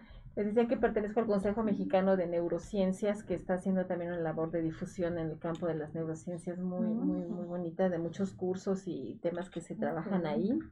Y pues ahí me tienen a sus órdenes. Un correo electrónico es Ali Ortiz Mindfulness, Mm. todo, todo seguido, arroba gmail.com. Ahí me encuentran, doctora. Muchísimas gracias por la Nuevamente el teléfono. Eh, Nuevamente el teléfono, claro, 55 16 87 81 71. Soy Alicia Ortiz. Rivera y estoy para servir a ustedes. Muy bien, doctora, Ahora, gracias. hay unas preguntas. Doctores, ¿cómo recomiendan ustedes el tema de poner límites y no hacer caer a, a- a- de nacer o crear niños cristal? Porque entre que ahora todo se enseña por medio de internet y la computadora, no podemos a veces decirles que no. ¿Qué recomiendan, Sergio? Doctores, ¿cómo puedo ejercer autoridad si mi esposo es el consentidor en casa? Yo trato de poner límites y reglas. Si algo no le parece, mis hijos se van con su papá y les dan permiso. Mm. ¿Qué puedo hacer porque hable con mi esposo para que respete mis decisiones ante ellos? Es Pero dice que no pasa Pues nada. es eso, el respeto. ¿no? ¿Qué hago? ¿Qué, me recomiendan? Gracias, saludos. Es la primera vez que los veo y Sí. ya soy, soy su fan, Miriam. Entonces, ¿no es bueno darles dulces a los niños? ¿O hasta qué hora es bueno darles dulces, Carlos? Pues es lo que decíamos, que no hay que darles porque hasta cierta hora, bueno, en sí no es bueno estarles dando dulces, pero por las noches les da mucha energía y los niños Sí, no Nada no duermen. Nada de Sí, súperes sí, sí. nocturnos. Exacto. Nada, nada. Nada. Creo que un punto crucial, eh, doctores queridos, es este esta parte de la de la, de la educación, la, desarrollar la capacidad de regulación emocional. Y es algo, creo que es particularmente complicado porque nosotros mismos no lo aprendimos. Decía hace rato, aprendimos a reprimir emociones, aprendimos a evadir situaciones, aprendimos a, o a idealizar o lo que sea, pero no, no entender el papel que juegan las emociones. Y yo creo que es importante que nosotros como generaciones lo, lo entendamos para poder enseñárselos a ellos. Entonces, cuando un niño está teniendo una actitud disruptiva, generalmente está queriendo expresar algo que no tiene la capacidad todavía, la madurez de, procesarlo. Está inconforme. Entonces, decirle, a ver, me parece que estás enojado, ¿qué crees? ¿Qué, ¿Qué, sientes? A ver, respira. El tema de la respiración, la regulación, eso es una, eso es una herramienta crucial en el tema de la regulación emocional y es una herramienta fundamental en la práctica del mindfulness, porque cuando uno ralentiza, hace más lenta la respiración, cambia totalmente la señalización que le está dando el cerebro al resto del cuerpo a través del sistema nervioso. La amígdala este, disminuye su hiperactividad, permite la conexión de la corteza prefrontal, permite la regulación en la generación del cortisol, permite un sentido de relajación que eh, desarrolla la atención, la capacidad de conexión. Y por eso es tan importante que aprendan a manejar el estrés que aprendan a manejar, que aprendan a esperar las cosas. Hay un famoso test que le llaman de la golosina y que fue un experimento que se hizo en la Universidad de Stanford por ahí de los años 70, si mal no recuerdo, 70, 80, pero era dejar a niños con golosinas, ¿no? Y les decían, si te, si te esperas la, a que yo regrese, no te comes el dulce, te voy a dar otros dulces, te va a ir mejor y vas a ver que, vamos a hacer esa prueba, ¿no? Y la prueba resultó en que observaron los que podían eh, esperar, aguantar, aguantar y los que no, los que se iban sobre el, sobre el, porque, a lo que voy es que también hay temas de temperamento, ¿no? O sea, no es que sean malcriados ni nada, sino también es un temperamento más impulsivo. Eh, eh, Entonces hay que aprender a detectarlo para canalizarlo bien, no para, no para penalizar Muchas veces los líderes en esos pequeños grupos, los líderes eran los que decían, ¿sabes qué? Vamos a rebelarnos y a comernos los dulces. O había otro tipo de líderes que decían, no, no, ni lo toques porque nos va mal a todos. Entonces, y nos controlan, ¿no? Pero era, era cuestión también de, niños líderes. Sí, ese experimento yo lo vi, está sensacional.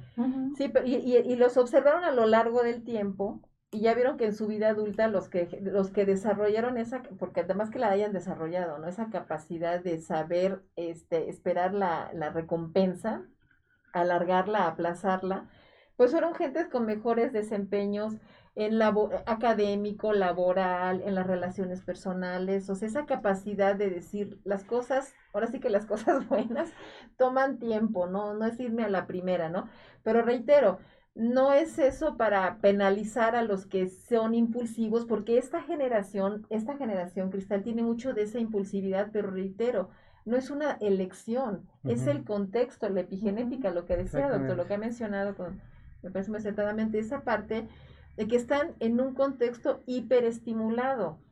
Y si nosotros los penalizamos por ellos, o sea, es como decirles, oye, no sé, como si a nosotros nos hubieran dicho, ¿por qué escuchabas a los Beatles o a los Rolling Stones, lo que fuera? Si era lo de nuestra generación, era lo que nos gustaba y era lo que construimos generacionalmente. Era esa época. Entonces, conectar con ellos, pero enseñarles que manejen sus emociones, que respeten, que sean empáticos, que no quieran que todo gire en torno a sus puntos de vista, que aprecien el esfuerzo que hacen otras personas, porque una de las cosas que más cuesta trabajo en la conexión con ellos, lo digo también como profesora y, particularmente con algunos grupos que me llegó a tocar bastante complicados, por ejemplo, hay un uso del lenguaje a veces que hasta, que hasta lastima, ¿no? O sea, yo llegaba, entraba a veces en algún grupo y bueno, oía unas maneras de hablarse entre ellos que decían, bueno, pero ¿por qué se hablan así, no? Y poco a poco este, trata de decirles, a ver, ¿qué le quieres decir? Y resulta que, que realmente están aplazando una madurez, que, digo, representada en una dificultad del manejo emocional, porque es la forma en que, en que están interactuando o en que están siendo abandonados y están siendo eh, representando todo lo que ven ahí en las redes y en, y en los contextos, ¿no? Entonces yo creo que una mejor conexión, una mejor comunicación y un, y un enseñar la regulación emocional.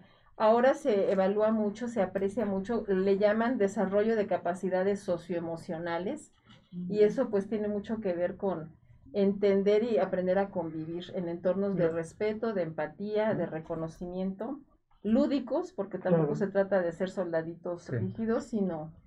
Y hay, una cosa interesante en la evolución del estrés de nuestros ancestros.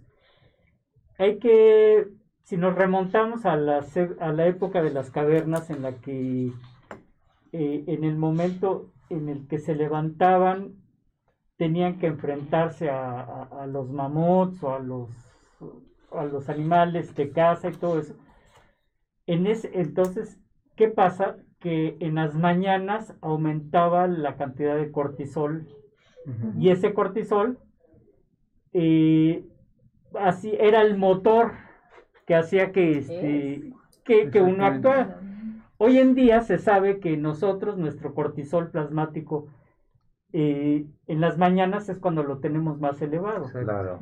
Y es el motor que hace que nosotros pues nos subamos a nuestro coche y ya nos ventó la madre el taxista, ya, ya se nos cerró otro.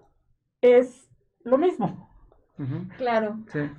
Claro, ahora el punto es desarrolla esa capacidad de regulación entre nuestro modo de operación en el modo simpático y el parasimpático, ¿no? Porque nos la pasamos en, eh, la alteración de este, del estrés crónico, pero además crónico, el tema es la cronicidad del estrés en un sentido adverso. En la preocupación porque ya no me alcanzó, porque ya no me bajaron el sueldo, porque ya estoy desempleada, porque mis hijos con quién los dejo. Todo ese tema es un estrés crónico que tiene efectos altamente inflamatorios. Y nos enferman. Es como la llavecita que va a abrir los, la genética que tengamos predispuesta para lo que sea, para la diabetes, para las enfermedades cardiovasculares, para los trastornos digestivos. Todo eso tiene que ver mucho, digo, sin pretender ser reduccionista, pero aprender a regular, entender el estrés es crucial porque va de la mano con las emociones, porque va de la mano con todo este manejo reactivo que tenemos y, la capacidad que tengamos de, dar una buena respuesta, no, no nada más el impulso y la reacción inmediata. Sí, y aquí hay que entender a lo, a lo sumo lo que están comentando Jaime, doctora Alicia. Todo lo que nos regula nos contrarregula. Existe el simpático y el parasimpático. El yin y el yang. El yin y el yang, que hemos hablado bastante de él. Órale, Hay que pues Aquí no hay ni buenos ni malos. Hay que encontrar el equilibrio. El, equilibrio. Digo, eh, digamos que yo le llamaría la entropía, es que es el conflicto, o sea, hacia dónde te quieres ir. La homeostasis. la homeostasis. Los hombres por naturaleza somos emocionales, somos muy emotivos, pero no somos racionales. Ahí está nuestro contexto en donde nos descompensamos y precisamente viene lo que se le llama el estrés masivo, donde se liberan, Jaime, grandes concentraciones de adrenalina, de cortisol. Que se empieza a liberar a las 3 de la mañana y que es una fase preparatoria previa para que nuestro corazón lata, para que tengamos frecuencia cardíaca, pulso. Es vital. Regular nuestra presión arterial, pero se pasa la rayita. Si nos extralimitamos, hay, hay, que, hay que manejar el disestrés más racionales. Exactamente. Y esto me lleva al tema, porque estamos hablando mucho cómo, cómo enfrentar al chico de alguna manera y, y, cómo educarlo. Tanto nos, nos, esas son las preguntas. Pero a ver, aquí el que se tiene que educar es el padre. Totalmente. Y los, maestros también, ¿eh? O sea, esta, esta, esta comunidad adulta que estamos este, responsables. Oh, para tener resultado de los hijos, porque estas preguntas que nos hacen, me atrevería a, preguntar, doctora, ¿hay algún plan de un, eh, una conexión con los padres que puedan estar interesados en este tema? Que primero se eduquen ellos para que tengan una respuesta para sus hijos. ¿No? Ah, ¿Existe Hay, algo? hay varias escuelas para padres, digo, te- se me viene en mente la del doctor pedagogo Vidal Schmidt, mexicano, haciendo una labor extraordinaria de educación para padres. Es la que se me viene en mente, pero hay muchos esfuerzos, digo, en las redes. Yo nunca hubiera, yo hubiera querido cuando fui mamá tener todas esas este, informaciones que hay Sí. eh, y tan accesibles. Yo creo que son de los grandes eh, a- ventajas de estos de estas este, tecnologías porque hay mucha información muy valiosa. Les digo, la que tengo en mente es el doctor Schmidt de Escuela para Padres, así punto com. Buenísimo, Excel- ¿eh? excelentes ya, ya lo cursos. Ándele, bueno, por ejemplo, él, y así como él, hay, hay grandes esfuerzos, sí. No, este, hombre, es y tristemente tipazo. creo que no son del todo este eh, objeto de la atención de las autoridades, no es objeto de atención de políticas públicas, están más en otros temas. No, Y yo creo que la clave es ahí atender poder a detener esto. creo padres que con estar Es en generacional. la, la educación pública. 100%. Mandé el doctor Vidal, sí, totalmente. sí. Digo, no tengo el gusto de conocerlo personalmente, No, pero no, para no. mí como Es muy profesora, amigo de Miguel, sus tra- Mm, Ay, me sí, lo de Miguel. presenta. Miguel de León, De de Miguel. De León, un, un Ah, luego me lo, de, me lo presenta, de- no, la de- verdad es que lo admiro mucho. Acaba de un participar tipazo. Con ellos Ay, es un que tipazazo, digo, Acaba de estar con ellos. Ujú. Sí, sí lo Es conozco. un tipazo. Ujú, Sí, sí, sí. Y él, él, Bueno. él hace un programa en TV Mexicante que Ujú. se llama Escuela para Padres. Ándele, sí, y así lo encuentran, ¿eh? Para quienes nos están Sí. haciendo favor de Sí. preguntar. Por ahí está que la dirección. Escuela para sí. Padres Vidal Schmidl. Y él habla Y él donde, donde dice excelente, que a ¿eh? los hijos hay que ponerles límites, Total. hay que ponerles castigos. Y ahorita una de las preguntas que decía ahí de los hijos que son berrinchudos, que estuvieron al cuidado de los abuelos, que cómo poner límites, que después fueron a las guarderías, él dice que, que si el hijo comete un atropello, hay que cumplirles las, eh, Las normas. las normas, hay que educarlos y que todo es educación. Totalmente. Y tiene unas palabras, Es la base. a mí me encanta escucharlo, a Vidal Smith, es muy amigo de Miguel, el ángel, hay que pedirle que, que esté con nosotros un día. Se embeleza uno de escucharlo. escucharlo. Sí, ¿Te acuerdas? Lo Ujú. tuviste ahí cuando se hizo en el Deportivo Deportivo Chapultepec. Chapultepec. Fue Vidal Smith a dar una sesión ahí. Así Muy es, bueno. sí, quedaron encantados. No acababan la, su plática porque preguntas, preguntas, preguntas. No, no, Tiene pero varios libros para Muy quien bueno. nos Sí, hace favor de preguntarnos. Disciplina inteligente de Vidal Schmid, esa se consigue y de sus libros este son son un regalo para son una joya para, para los padres interesados en, en y la crianza, Escuela en para Padres, ¿eh? Sí. Véanlo, está por TV Mexiquense. Es un hombre Sí. Y es muy, muy amigo de Miguel Ángel de León. Sí, le voy a comentar a ver si es posible. Que- No, y que que venga. vuelva a venir Miguel Está Ángel ahora sí, ya que pero- terminaron este su, Jornada. sus jornadas. Un, Ujú. un hombre que hace también muchos programas de televisión, de radio, que tienen las clínicas Discalti, tienen siete clínicas. Es- él es también muy colaborador con nosotros, un hombre que ha estudiado mucho, sabe mucho, hace estudios con la Universidad de Nueva York, de Australia, está haciendo con, con aquí con la universidad varios estudios, tiene un equipo extraordinario Sí. y es gran amigo de nosotros. Mire, pues qué bueno que Va lo- creciendo. lo trajimos a la a colación porque es, eh, eh, sea, creo que es la generación que tiene, que tiene como papás mayores recursos de conocimiento eh, de todo lo que se ha venido investigando, experimentando, pero que necesitan y necesitamos como, como desarrollar esa capacidad, reitero, de entendernos a nosotros mismos, ¿no? De poder conectar, de ser empáticos, de saber reconocer y respetar la diversidad y de tener conexiones con calidad humana, ¿no? Realmente, este, estar, hay otro, un británico que se llama Julian Treasure, que él trabaja mucho el tema de la escucha. Saben que debemos de aprender a escuchar es algo que, que, que pareciera, vaya, a entender nuestros sentidos, pero particularmente la escucha, porque cuando no escuchamos, ni nos escuchamos a nosotros mismos, ni escuchamos al otro. Y cuando sucede eso, son, dice, se, vive como en burbujas donde cada quien está con su propio discurso y no logramos realmente comunicarnos. Y yo creo que esa es la base, o él también así lo plantea, de grandes conflictos que estamos viviendo como humanidad.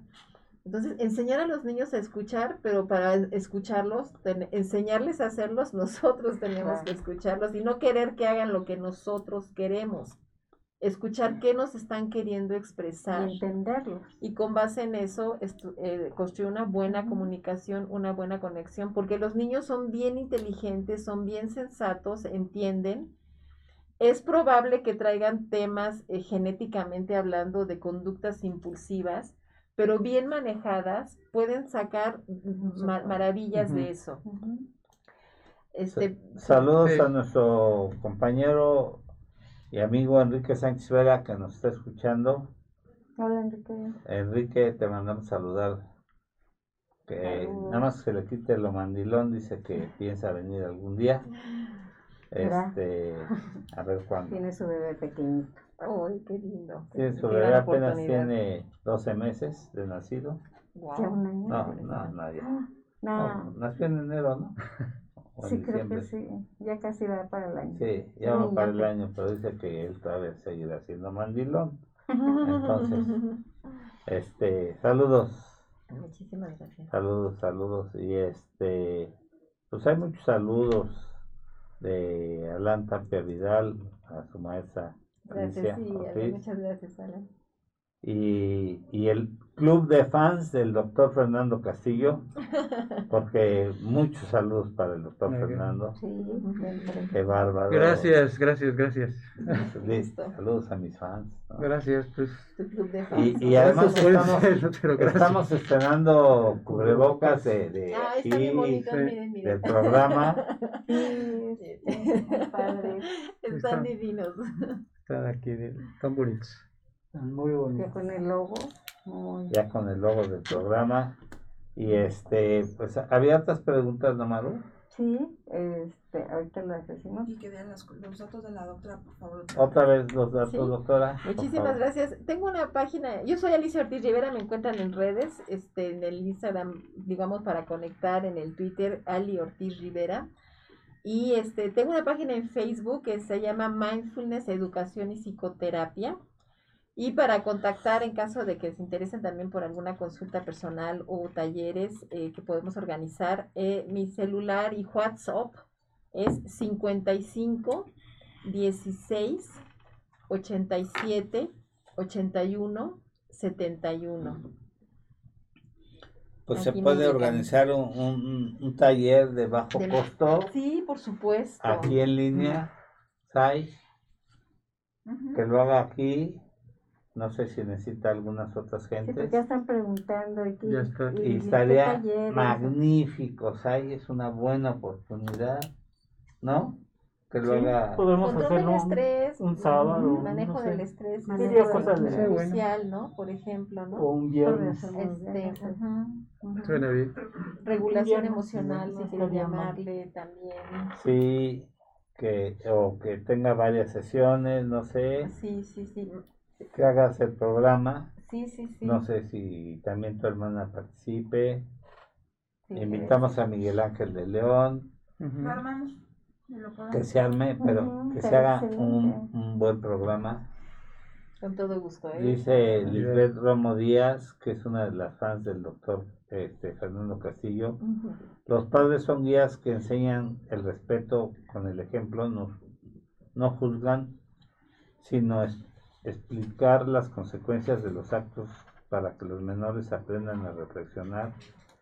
Esto en lugar de usar castigos, ponen reglas, dar amor y atención, tiempo, es la base de la educación. Muy bien.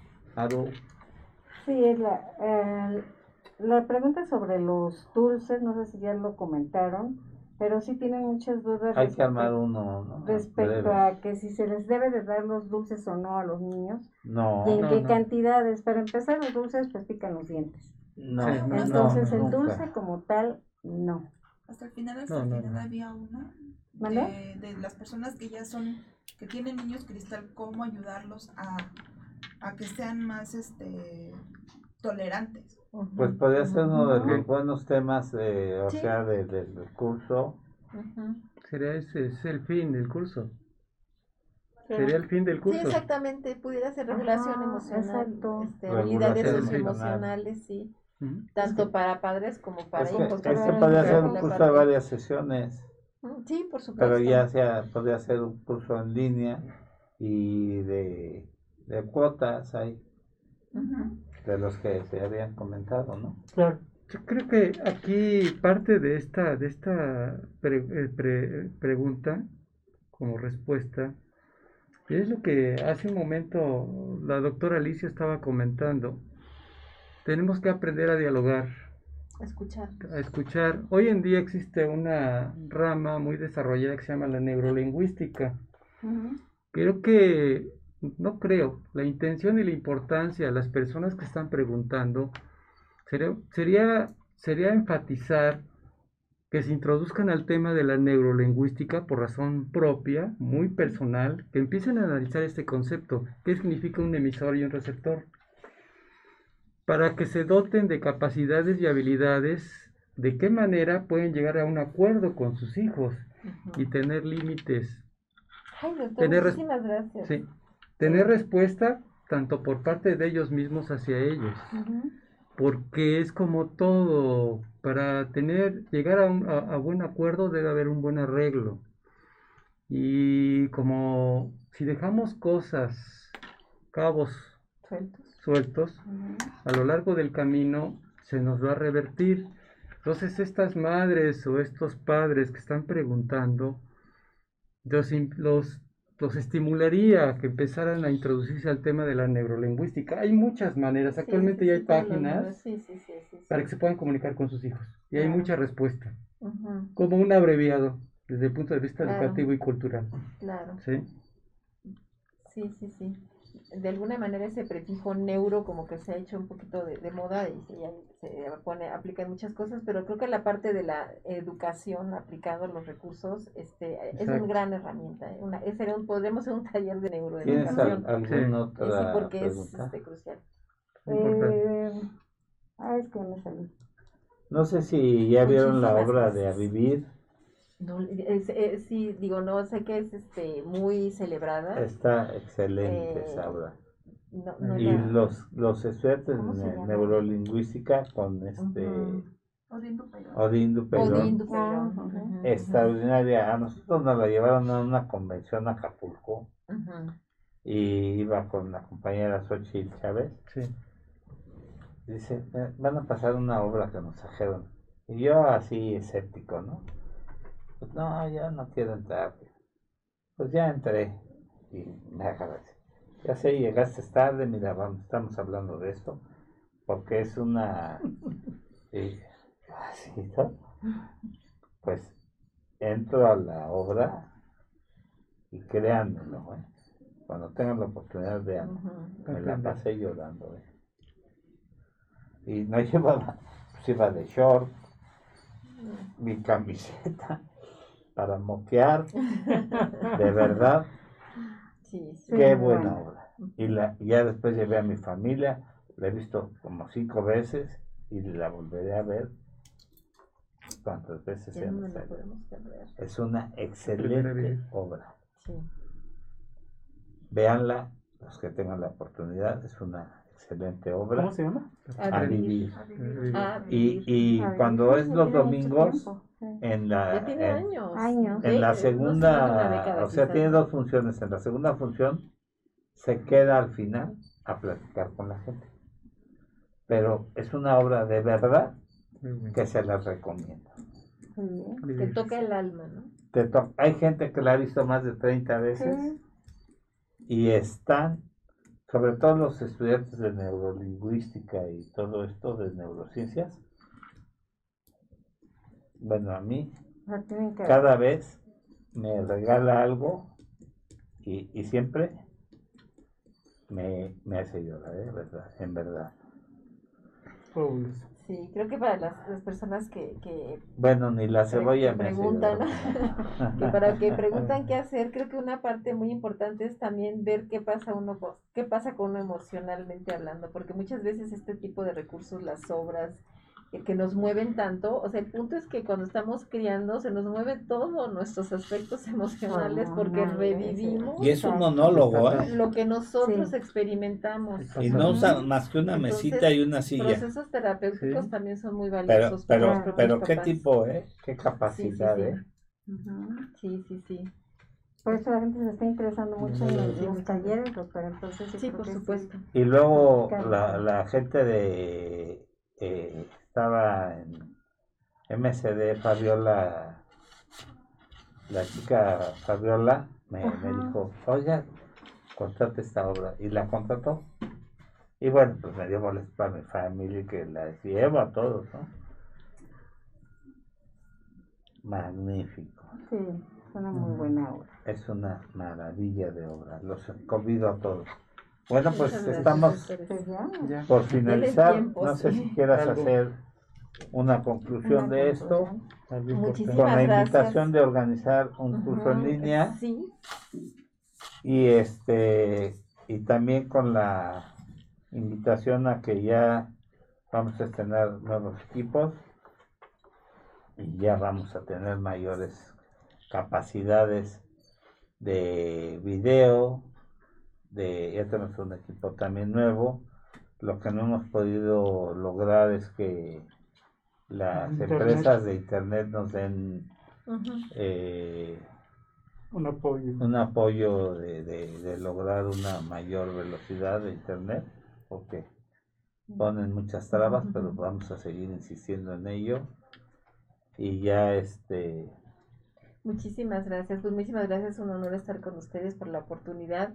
Y en torno al tema, yo les diría que una invitación a desarrollar la empatía, a, aprender a valorar, respetar, dimensionar la fragilidad, pero que no sea eso lo que, no estigmatizarla, porque todos tenemos aspectos vulnerables, y saber ver las fortalezas de esta generación y de todas y conectar desde un sentido de empatía, reconocimiento y respeto. Esa sería eh, mi, recomendación, mi invitación este, a conectar eh, con estas generaciones porque ellos están empujando y, tienen muchas ideas muy buenas y tienen cosas que deben ser verdaderamente apreciadas. Yo creo que es muchísimo. retomar los valores olvidados. Totalmente. Rescatarlos.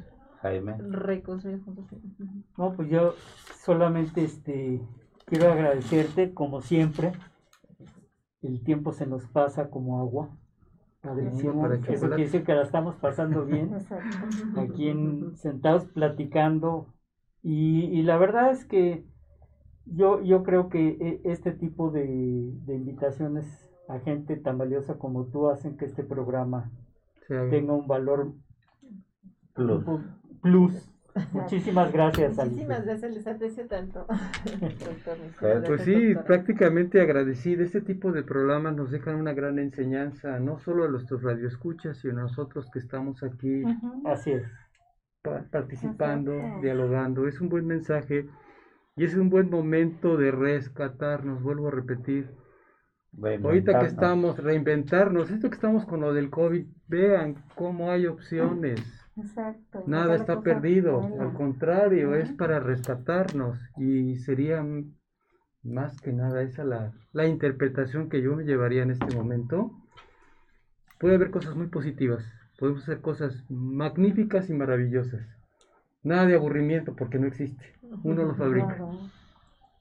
sobre todo que eh, podamos aplicar en los hijos o los hijos de los hijos todo lo que estamos aprendiendo aquí aplicarlo en nuestra consulta y sobre todo lo principal, que siempre haya mucha comunicación entre padres e hijos. Claro. Siempre, yo creo que esa es la base. Amor.